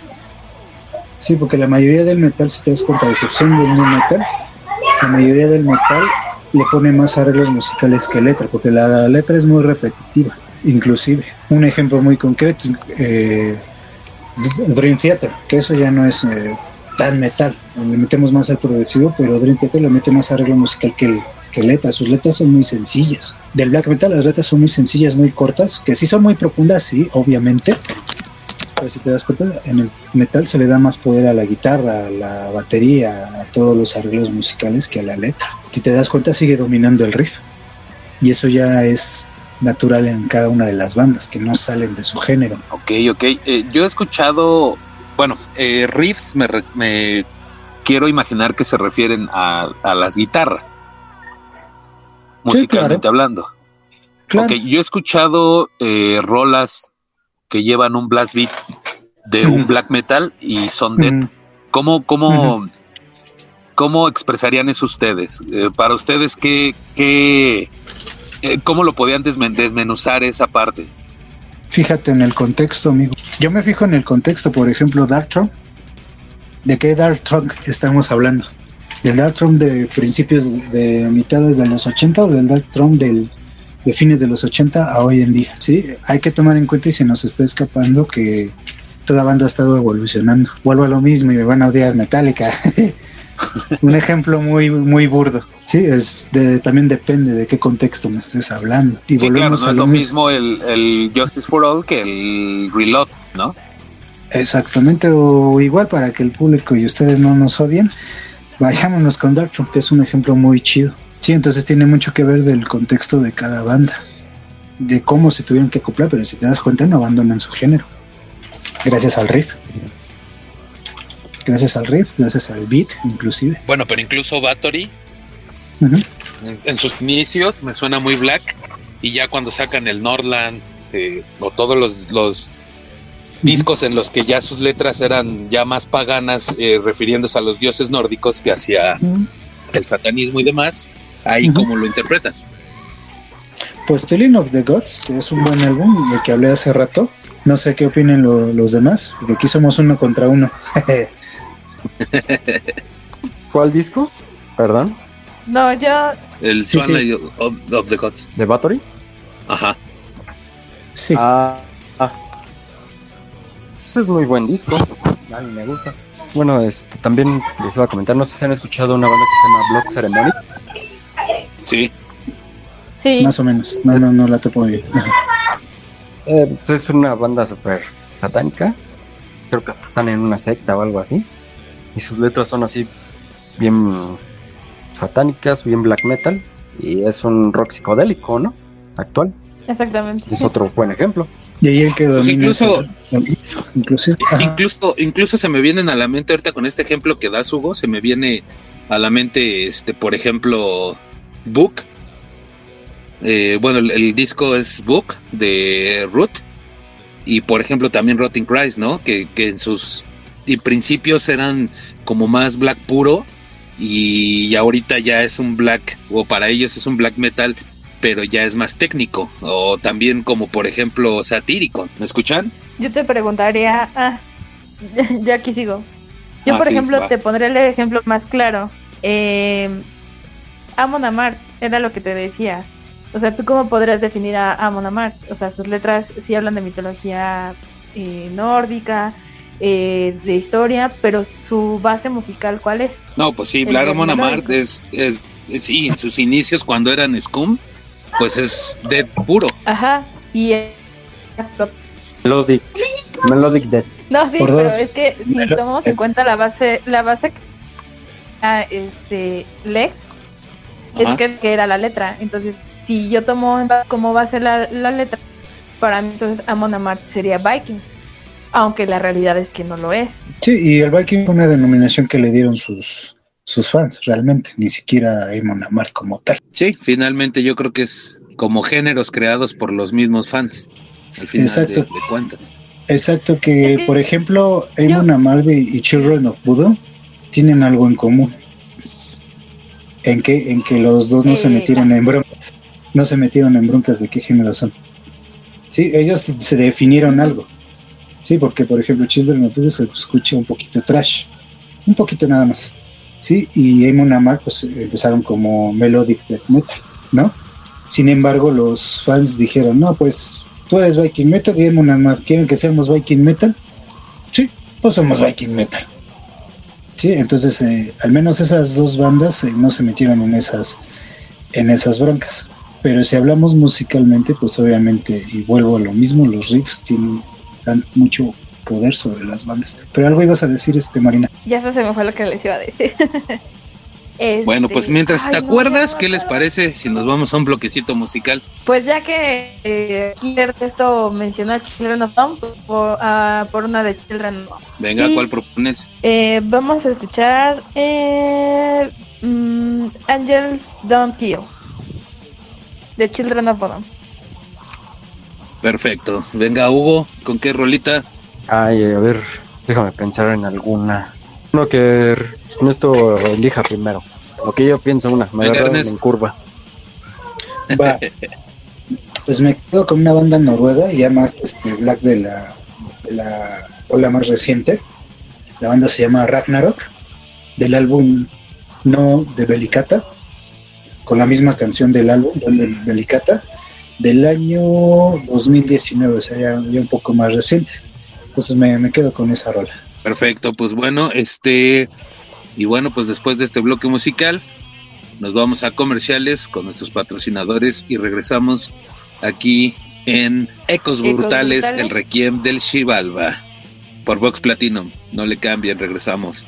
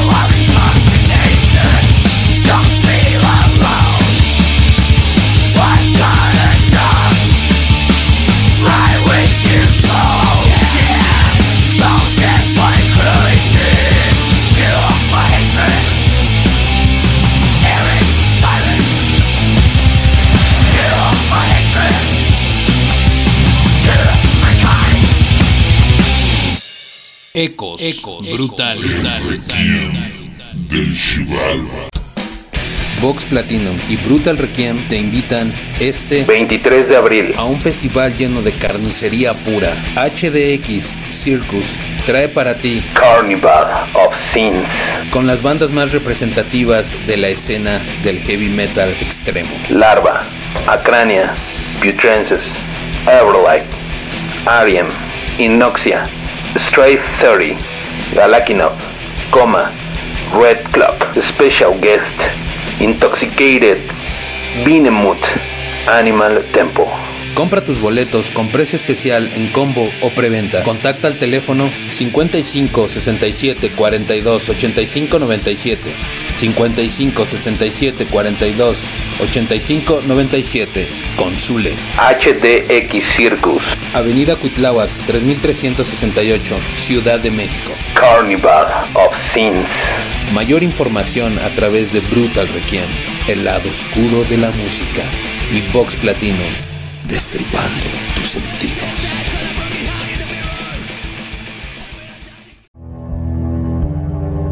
Vox Platinum, enamorando tus sentidos. Muy bien, ya estamos de vuelta aquí en Ecos Brutales, el Requiem del Chivalba. Y nos fuimos con un bloque bastante improvisado, pero bastante eh, interesante. Pues vamos a ir con los comentarios de estas canciones y voy a iniciar en esta ocasión con Ernesto para que nos dé los comentarios de su canción elegida. Ernesto, Bueno, bueno, ok. Pues bueno, eh, una banda también muy, muy interesante. Un álbum bastante igual sencillo, pero me encantó. Insisto, a mí el romanticismo en la música black me encanta. Esa romantización de su cultura, que debo de decir me siento muy, muy opción personal. Eh, por lo mismo yo elegí esta banda que se mete, sí en lo satánico, pero también se mete mucho en lo que es su, su cultura su cultura nórdica, que siempre las bandas noruegas yo creo que nunca nos, nos van a defraudar. Por ello es que escogí yo esta, esta canción. Y, y debo decir eh, que no sé, es una palabra Ragnarok. Me gusta mucho esa palabra, ¿no? Digo, sabemos lo que significa el Ragnarok, pero no sé si, si escuché una palabra así muy muy chida, muy agresiva, ¿no? Eh, no sé, me gusta de por sí esa palabra bastante Ragnarok. Entonces cuando yo descubrí esa banda dije, ah, qué padre, pues vamos a escucharla. Y sí, me, me quedé con ella. No puedo ponerla en mi top de las favoritas porque es una banda muy sencilla, al igual que Unleashed, pero, pero cumple su objetivo, muy bueno. Ah, perfecto. Bien, pues ahora Hugo, por favor, ¿nos puedes comentar algo acerca de la canción que elegiste? Claro que sí. Es, Strauss, Pues yo traje la rolita de Fuel for Hatred de Satyricon, una rola que, pues sinceramente creo que fue de las primeras rolas que empecé a escuchar de ellos, del álbum Vulcano precisamente. Y pues desde ahí creo que Satyricon se hizo una de mis bandas de black metal favoritas. Y este, pues me gusta esa, esa letra de estoy lleno de, de, odio, ¿no? Eh, toda esa represión que llegamos a sentir en algún momento, pues está expresada yo creo que en esa rolita y me encantan mucho los riffs, la batería y creo que todo lo que hace Satyricon en esa rola es bastante buena. Que es un muy buen álbum, ¿eh? Debo de decir. Sí, claro, creo que es de los mejores. De, lo- de los mejores, inclusive el, el video musical fue censurado. Que eh, yo no lo veo tan explícito, creo que estamos acostumbrados, ¿no? A ver cosas así. Sí. Pero el video, el video de esa canción, o sea, está muy buena. A mí me encantó, la verdad. Muy bien. Y yo me fui con Children of Bodom. Eh, digo, quien me conoce sabe que es eh, una de mis bandas favoritas, y no es que bien la número uno. Después de, de Led Zeppelin, debo aclarar. Y siempre, siempre tiene cabida en, en todos los programas que hacemos, así que no dejé eh, ir la oportunidad, ya que Ernesto dejó la idea eh, sobre la mesa, pues bueno, nos agarramos de ahí. Y pues bien, después de los comentarios que ya hicimos alrededor de nuestras canciones, pues vamos a, retom- a retomar esta carnicería que hicimos hace unos minutos acerca pues de estos eh, subgéneros del metal que eh, han generado aquí este, dime si diretes entre nos. Ahora sí, vamos a los micrófonos nuevamente a nuestros invitados o si lo quiere tomar eh, Strauss, adelante, para pues seguir con este tema que ahora sí que ya me siento como perdida, ya no sé a- hacia dónde ir, si hacia el Doom, al género que nos decía Ernesto, eh, irme con las hadas y los duendes al Power. ¿Qué hacemos? A ver que, que decidan nuestros invitados. ¿Quieren ver haditas y dragones? Pues yo metería ya entrando los noventas, porque quiero que esto se ponga caliente. Quiero ver una Civil War. Pues yo metería ya el New Metal, definitivamente, noventas. Que muchos iniciaron, obviamente, también a finales de los ochentas, ¿verdad? Pero ya cuando se habló de New Metal, noventas, definitivamente, cuando incluso en Europa todavía se sigue cuidando Black Metal y la historia que todos conocemos pero más en, en América, pues el, el New Metal, ¿no? Inclusive tuvo una influencia considerable, ya no la comunidad metalera, yo creo que también de eso viene el odio a este género. Bueno, odio no, el rechazo más bien a este género, ¿no? Porque también enamoró a las personas que no estaban tan familiarizadas con este género. Sí, era por ahí el año 1990, 1989, no recuerdo bien, que Pantera ya estaba muy definido como groove y sus teloneros antes de que Pantera saliera al escenario fue Rammstein. Sí, que muchos dicen que es como un metal industrial, considero yo que es un new metal totalmente, Sí, corazón. un new metal totalmente, Rammstein, que apenas se daba a conocer, que con el, la famosa canción de Du Hast enamoró a varias personas que no estaban tan, tan, tan allegadas al género y las que sí estaban allegadas al género, pero que al final uh, muchos lo aman y muchos lo detestan. Creo que sería el, el segundo Metallica, ¿no? De- pero ya hablando ya de en cuanto a, popol- a- a popularidad, perdón. Sí, entonces este, considero yo que el, el new metal fue, fue otro importante y odiado género. Ahí sí yo creo que había un 50 y un 50, ¿eh? Eh, entre la comunidad de metal, metalera y, y la nota metalera. Que la nota metalera fue de, ah, pues me gusta esto y ya, ¿no? ¿Para qué me meto en broncas con ustedes? Pero pues a ver, no sé qué opinan los demás. Pues yo, yo diferiría un Tengo una pregunta. Ah, No, no, adelante, adelante. es que así como como Ernesto te dijo a ti que de dónde sacabas que, que Sepultura, pues ahora yo le voy a decir a Ernesto, ¿de dónde sacas que Rammstein es new metal? Pues yo voy a diferir con los dos y creo que, como dijo Ernesto hace rato, pues estamos dejando pasar al power metal. Y yo creo que tuvo más peso el power metal que el... Bueno, entre la comunidad, vamos a decirle así, underground del metal, creo que tuvo más peso el power metal que el new metal. Digo, para mí new metal yo creo que mediados de los 90, finales de los 90, 2000. Pero el power metal... Eso tiene razón. Pero el power metal, pues, 80s, 90s. Sí, tienes toda la razón. Mm, pues mira, el Bueno. power... Ah, adelante María. No, no, sí, justamente te iba a decir. ¿Quieres ahorita ese tema del new metal? Lo retomamos ahorita un poquito más adelante. Vamos a debatir un poco del power y ya retomamos el new metal. ¿va? Pues no estoy de acuerdo, pero venga. Porque te iba a dar justo mis argumentos ¿eh? del, del power, pero pues adelante. Es la primera vez que es la primera vez que me voy a pelear con mi hermanito, ¿sabes? Pero bueno, a ver, Voy a eh, Hugo, a Rammstein con mi vida. Hugo, ¿de qué lado te vas? Del Power, definitivamente. El sí, no, no, no, la verdad odio ese género. Ni siquiera es metal. Pues yo pienso que es como cuando los, los niños quieren jugar a ser grandes, ¿no? Ándale, así. Digo, a, a mí sí me gusta el, el new metal, no soy así un, un gran fan del new metal. Eh, a mí incluso nada más rescato dos bandas, que es Limp Bizkit y POD. Son las únicas dos bandas que me gustan, ¿no? Ya no sé si son metal o no son metal, a mí me gustan y, punto se acabó, pero no, o sea, yo sí le preferiría dar peso al power metal, al speed metal, porque todavía falta el speed metal y el power metal. Ujú. Ok, pues miren, aquí vamos por, por puntos. Primero a Hugo, pues bueno, eh, no, no te voy a sacar de onda, pero no me extraña que a Hugo no le guste. Se nota desde dónde va él dirigido. Sí, es este de gustos, sí, muy de oscuridad y todo eso está chido. La verdad de Hugo no me extraña. Me extraña más de Tilex, y me extraña más de Astabat. ¿Sí? Eh, siempre, siempre desde que te conozco le, le has dado mucho peso a, a Limp Bizkit. Me sorprende que ahorita no le des tanto peso. Te escucho hablar más de Bueno. Le están negando como Pedro, cual No, no, no, pero es que, es que a ver, a ver, a ver.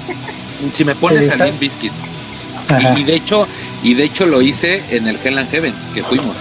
Si tú me pones Ajá. a Limp Bizkit contra Eh, Hammerfall, mil ajá. veces me voy a, a- a- a Hammerfall. O sea, yo sí me late más el Power que el New Metal. ¿O ¿Por qué? Porque ¿dónde queda Halloween? ¿Dónde queda Stratovarius? ¿Dónde queda este Hammerfall? ¿Dónde queda Rhapsody of Fire? O sea, esas bandas para mí sí siento que tienen mucho más peso que Limp Bizkit. Ahora, Limp Bizkit para mí fue una banda que yo iba saliendo de la secundaria, tercero de secundaria, y, y a lo mejor era lo más escuchado. Era la rebeldía entre nosotros, los, los chavos de secundaria, ¿no?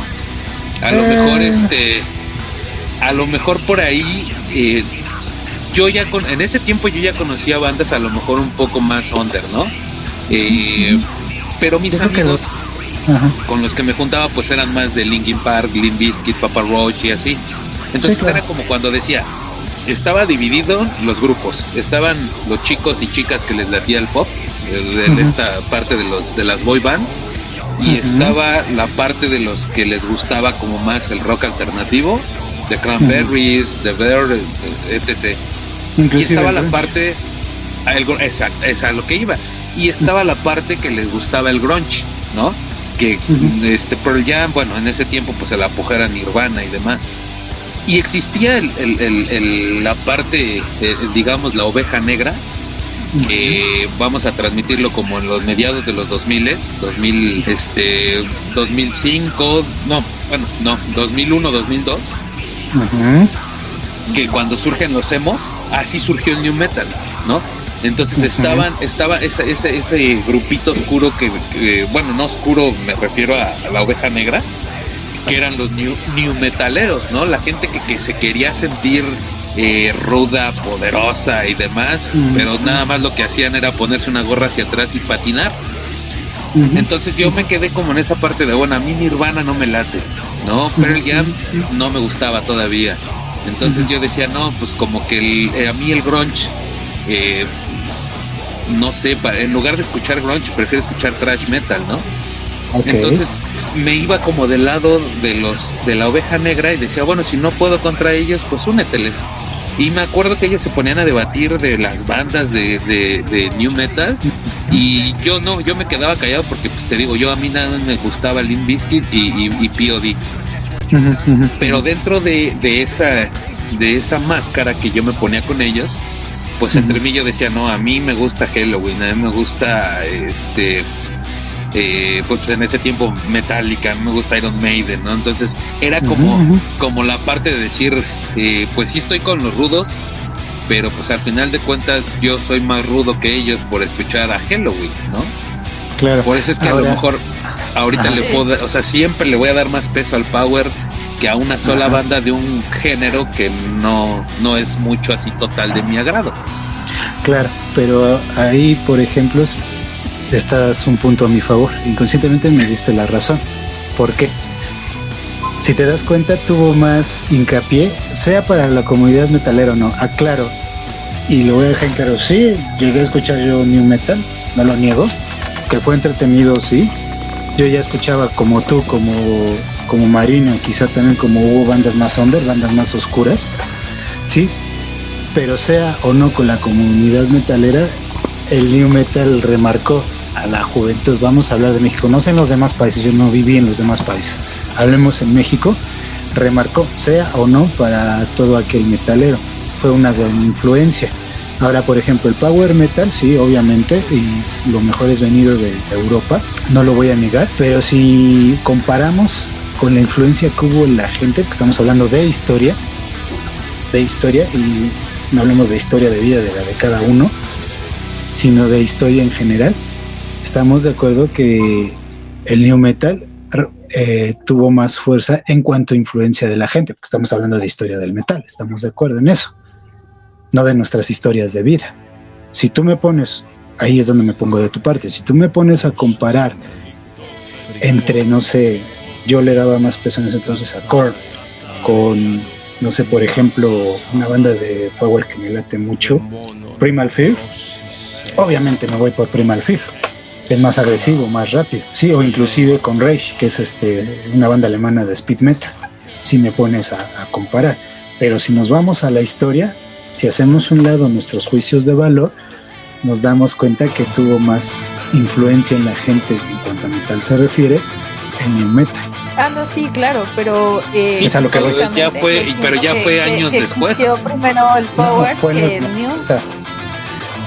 Mm, una banda y un año, por ejemplo, a ver, por ejemplo, Lex y, y Ashtabel. Banda y año. Yo, bueno, ahí sí, yo estoy muy novata. Yo creo que Lex es el mero bueno. Ok. Banda y Banda año y de año. que de, lo bueno es viejo. Del ¿no? Power. del Power. Finales del.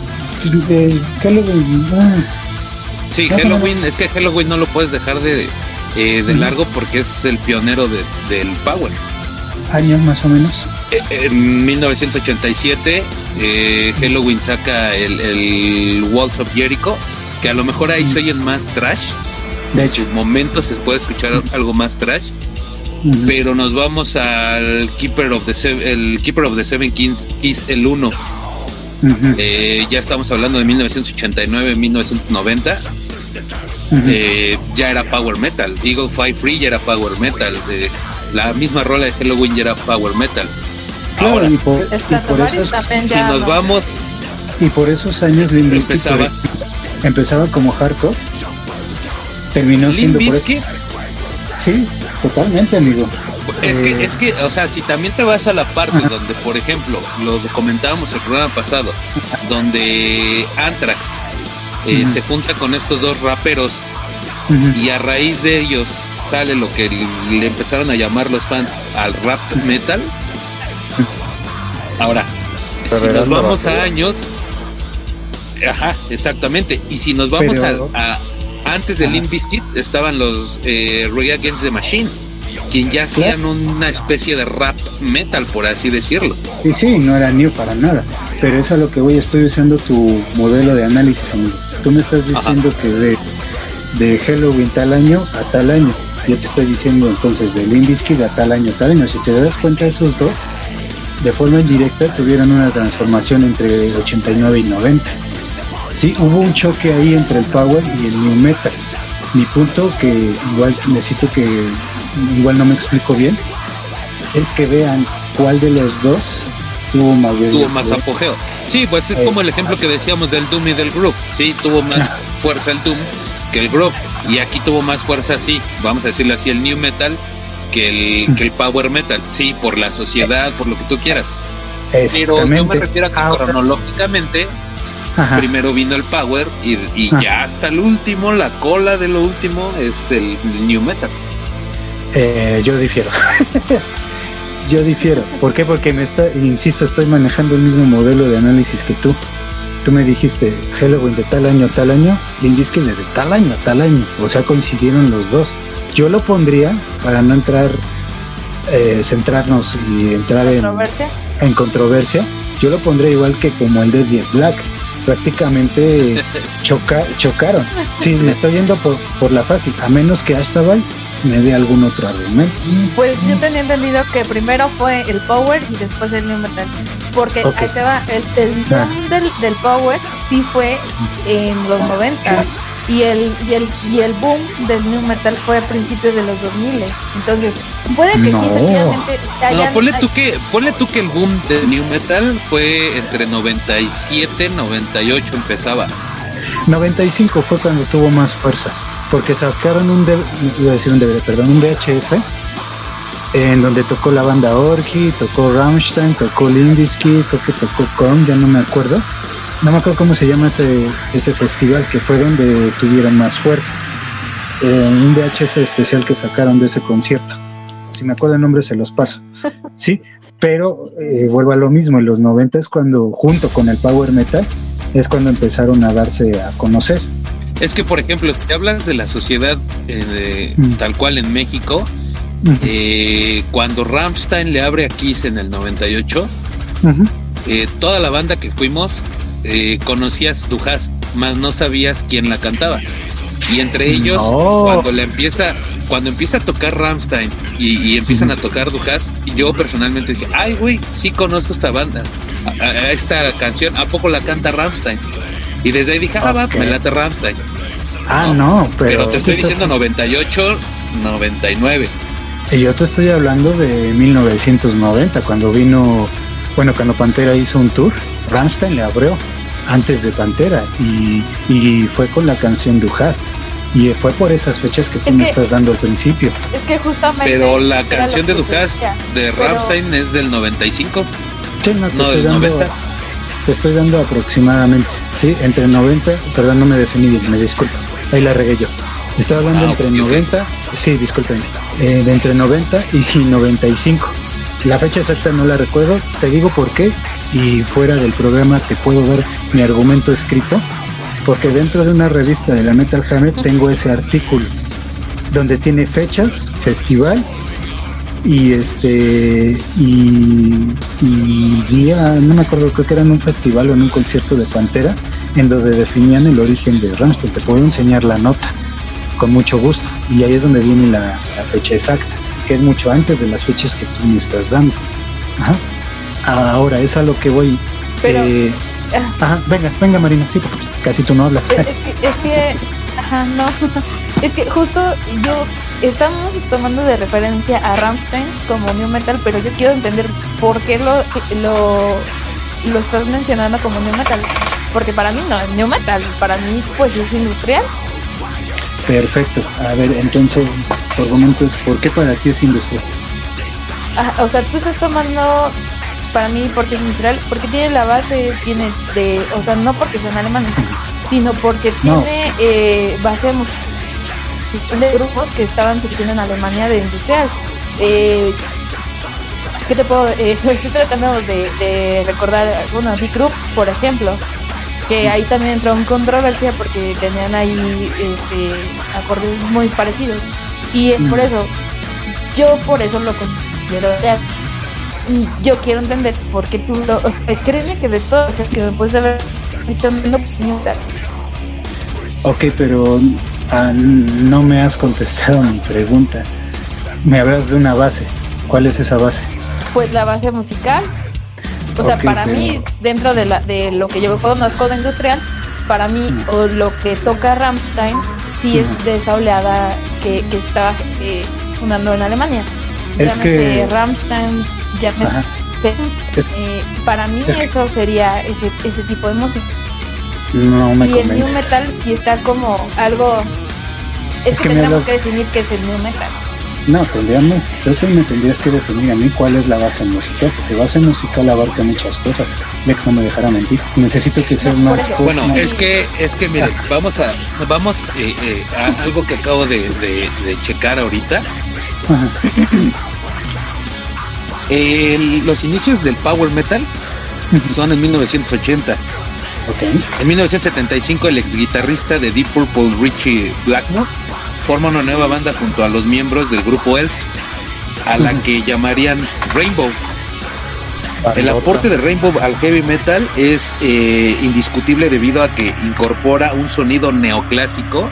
A lo que yo entiendo como neoclásico es, sí, obviamente el new metal, eh, y vamos a decirlo como, como bien lo dices Ernesto, como lo dices, como lo dijimos con el black y el death. El black en, en Europa, el death en Estados Unidos. Aquí pasó lo mismo. Yo entiendo como neoclásico, eh, sí, todo, bueno, neo es nuevo, clásico, pues lo clásico, pero lo clásico lo llevo a la música clásica. Cuando Claro. en algún momento eh, Queen, con su rola de, de Bohemian Rhapsody, combina esta parte del rock, eh, un poco el, el metal y un poco de lo clásico, podemos decir que de ahí eh, se viene la idea de hacer eh, musicalidad que combine también eh, lo- los un poco de música clásica. Entonces, como dice Hugo, bandísima Rainbow. Tú escuchas a Rainbow con dos, tres arreglos que vienen como de cello, de violín, automáticamente eh, te da eh, el sentido que va hacia un power metal que hoy conoces. El New Metal eh, dice que aquí los máximos exponentes eh, empezaron a mediados de los 90. Entonces, si nos vamos, sí, históricamente sí, el Power Metal fue primero que el Speed, el, el New, perdón, pero como tú lo dices, eh, socialmente jaló más gente el New Metal que el Power Metal. Pero yo creo que eso ha sido, eh, pues creo que eso se ha estado repitiendo siempre porque porque precisamente por eso existen los trus, ¿no? Porque los trus, te aseguro que escuchaban el power metal en vez del new metal en los 90, a mediados de los 90. Incluso todas estas Ahora- bandas de power metal, Ajá. pues vienen influenciadas de Manowar, de Judas Priest, de Dio, de Iron Maiden. O sea, sí entiendo tu punto que me dices que es por, por la parte de que, que- que tuvo más apogeo el New, sí lo entiendo. Sí, sí, sí. Pero eh, sí hay que irnos a las bases del power metal.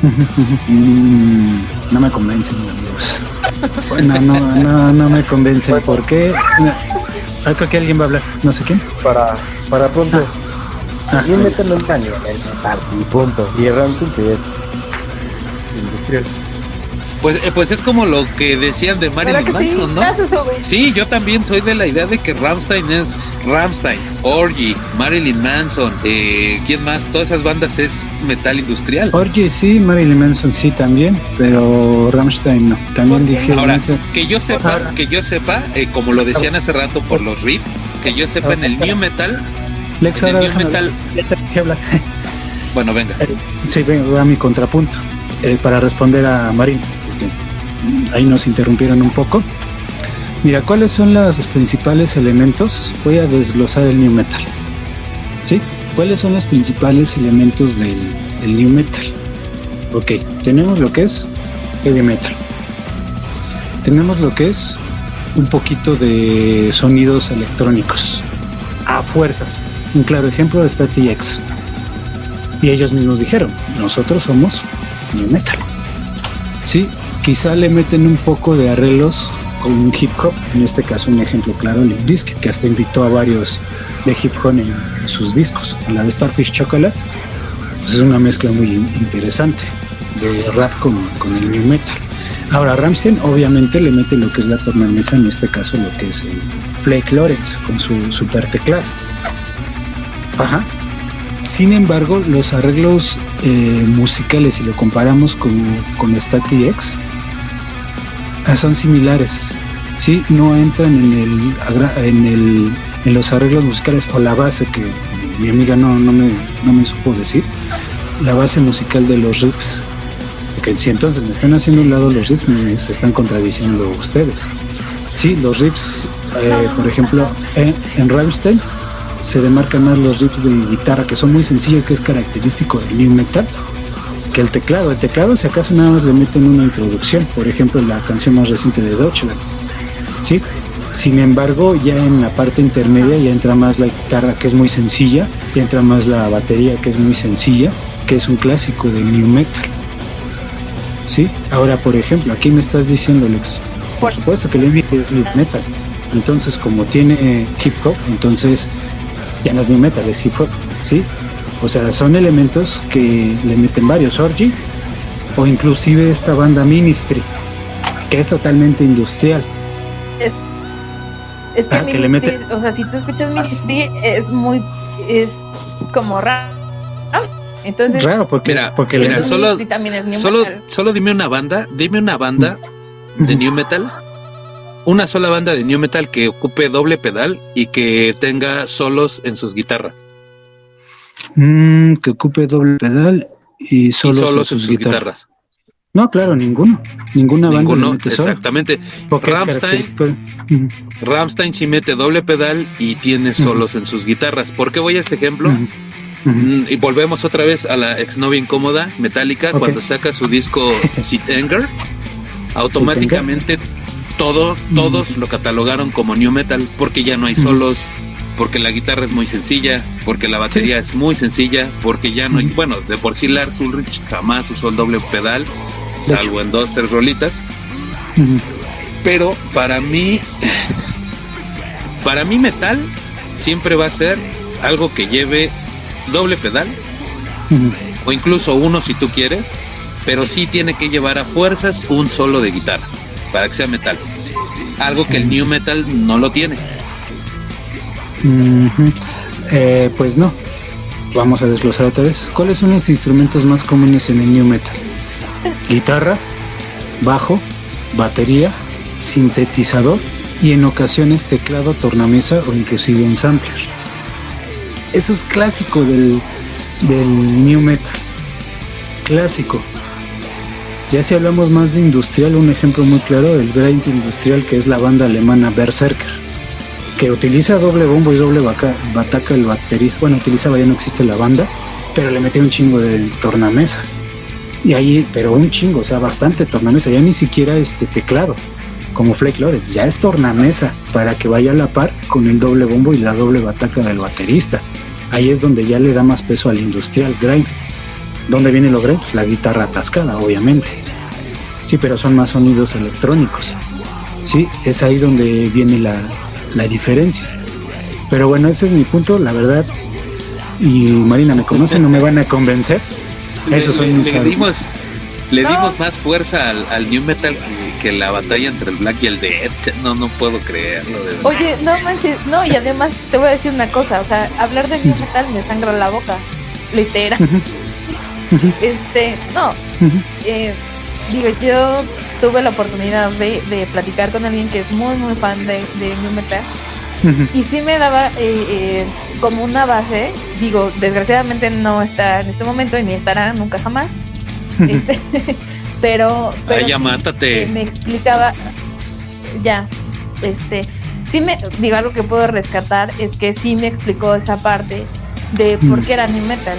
Y, Mm. y sí, entiendo tu punto de, de por qué tú dices que Rammstein o Ministry podrían eh, incursionar en el new metal, sí, pero No, era lo que no. decíamos hace rato. Eh, ok, eh, sí entiendo tu punto, pero no lo, no lo comparto porque, como bien decíamos en el B, el, el estilo que usa cada uno es completamente diferente. Aunque tiene el mismo elemento, el- la función que tiene cada uno en el sintetizador o lo que tú quieras es completamente diferente. Es igual como mencionábamos en el beat. Puede que tenga el beat, sí, pero si tú te das cuenta tiene un, un sonido o más rápido o más grave o más agudo, lo que tú quieras, que hace que defina hacia dónde va. Entonces es lo mismo. Yo a mi punto de vista. Venga, el Pero no vamos a acabar aquí, nos vamos a ir a la madrugada. Perfecto, pues eh, como, como todo, como todo programa siempre tiene un comienzo y todo tiene un final y como que to- y como todavía faltan muchísimos temas por, por debatir y muchos géneros todavía por debatir todavía nos falta el folk todavía nos falta el power el speed eh, seguir debatiendo del new nos falta todavía el gothic eh, el sinfónico No, también. no, por favor. ¿En, en qué momento en qué momento el black se hace black depressive en qué momento el, el doom se hace doom dead también Eh, pues yo creo que vamos a dejar esto para una segunda parte ya que eh, tuvimos mucho mucho de dónde sacar mucho de dónde rascarle Eh, como les decía al inicio del programa al final de cuentas esto era lo que yo quería buscar esa esas confrontaciones eh, entre todos. eh, aprecio mucho todos los comentarios de los de los cuatro que, que estuvieron hoy con nosotros. Porque precisamente esas eran las, las pláticas que teníamos eh, en la prepa, ¿no? En, y a veces no entrábamos a una clase por seguir debatiendo de qué grupo era mejor que otro. Pero pues finalmente los cuatro. ¿Mandé? Exacto, así estábamos en nada más en la jardinera. Exactamente, ¿no? Pero finalmente, pues. eh, Chile sin cuaderno. Exactamente. O, o este. O, o viendo qué, qué. Entre qué bandas debatíamos, pero viendo también qué íbamos a comer, me acuerdo de eso. de, de esa parte también. Cuando le robaste su, su cuernito al castor, hijo, eso es monumental, ¿no? Pero bueno, chicos, pues si les parece, vamos a dejar entonces esta parte para, para hacer una segunda parte, ya que pues el tiempo desgraciadamente nos come y hay que continuar. No sé, Eh, pues eh, apóyenme con sus comentarios finales, sus conclusiones y bueno, pues agradecimientos. Empezamos contigo, este mi buen Hugo. Bueno, mi recomendación es de que niños, si nos están escuchando, no escuchen New Metal. Por favor. ¿Ya oíste, Balita? No escuches New Metal. Perfecto, pues regálanos otra, regálanos otra rola ya para cerrar el programa, por favor, Hugo. Bueno, sería Asphyxiation. La banda se llama Triumvir Power. Triumvir Power de Estados Unidos. El disco Spiritual Bloodshed. Una super bandota de death metal mm, nue- nueva, podría decirse. Pero bastante recomendable. Perfecto, pues vamos a escuchar esta propuesta que nos trae Hugo. Este, Ernesto, tus conclusiones, por favor, amigo, y regálanos un bonus track también, por favor. Ah, perfecto. Pues bueno, primero la, la conclusión. Eh, muy enriquecedor el programa, me, me gustó. Eh, gracias, gracias inclusive por llevarme la contraria, lo digo en buen plan. De eso se, de eso se trata. De eso se trataba exactamente. Ajá, ¿por qué? Porque realmente nos damos cuenta, ¿no? La madurez que, que tenemos los cuatro, a comparación de nuestra época joven. En donde no escuchábamos razones, nos enojábamos, hasta juzgábamos a la gente, ¿no? Yo siempre he dicho que, ya hablando antropológicamente, si me lo permiten, la cultura y la música que van de la mano, si hablamos de cultura, hablamos de música, obviamente, creo que fue un pleonasmo mío, perdón. Hablemos la cultura. La cultura y todo lo que, que conlleva la cultura es como un catálogo. ¿Por qué? Simplemente tomas lo que va de acuerdo a tu, a tu identidad como persona, como un ser individual. Somos seres sociales, sí, pero también somos seres individuales, lo que nos define lo que somos ahora. Y la música es lo mismo. Sí, eh, la música va agarrada de lo que nos define como personas. Define nuestro sentir, define nuestro odio, define nuestra forma de ver la realidad ante la sociedad. Y yo creo que el metal, si lo comparamos con otros géneros, y no por hacer menos a otros géneros, es lo que tiene, es tan diverso que tiene un punto a su favor. No importa qué género o subgénero sea, siempre va en contra de lo que establece la sociedad, al igual que el, que el punk, que al fin y al cabo van para la misma familia, a comparación de, otros géneros. ¿sí? Jamás de los jamases, considero yo, me voy a ver muy humanista, me va a dar asco hablar así, pero es la verdad. Este, jamás juzguen a las personas por su, por su música. Porque si yo puedo escuchar un black aquí bien extremo y la otra persona puede escuchar un, no sé, vamos a dejarlo, música de banda. Pero escarbas que hay más allá del gusto musical, te puedes encontrar con muchas sorpresas. ¿Sí? Entonces ese sería mi mensaje. Y la rola, pues voy por una, una banda que a mí me encanta, que es de un trash más actual, pero que le coquetean a la vieja escuela. La banda se llama Warbringer y la canción sería Five Power, Kills. Me encanta esa, esa rola. Perfecto, Ernest, pues sí, muchas gracias por tus, por tus comentarios, tus conclusiones y obviamente por esta propuesta que nos dejas también para, para escuchar eh, nuevas bandas. Y bueno, pues al contrario de ti, yo sí diría, si ven un reggaetonero, mátenlo y hagan patria. y bueno, hasta bye. Pues, ¿qué les puedo decir? Haciendo mi conclusión, eh, el Dead fue primero que, que el Black. Eh, odien a los new metaleros, no escuchen new metal, me uno a Hugo. El Doom es lo mejor que puede existir. Y eh, pues como dice Ernesto, pues dejemos al final de eh, o de lado el género que escuchemos y nos de- demos oportunidad a las personas y de que nos cuenten algo. Siempre tienen algo enri- enriquecedor que aportar. Y pues me aquí estoy como eh, en una eh, discusión interna porque tenía como muy definida la canción que quería dejar, pero pues ya que aquí el Ernesto me, me movió y me así me, me movió así como la, la, la, la neurona del, del industrial, pues no sé si despedirme con una de Doom o una de industrial. Entonces, este, no sé, que ustedes que sugieren. Pues si vas a poner a una banda muy comercial que sea de industrial, mejor vete con una de Doom. No, de hecho no, no es tan comercial. Entonces, digo, ninguno de los dos son comerciales, pero eh, una es de una sugerencia que eh, de un grupo que justo tocaba Hugo y el otro pues es un grupo que industrial que ha coqueteado con el black y pues es una revolcadera. Bueno, pon una, pon una y la otra la dejas para el- la parte 2. Me parece bien. Entonces mejor vamos con la recomendación que nos dio Hugo. Vamos a escuchar, a ver, un momento.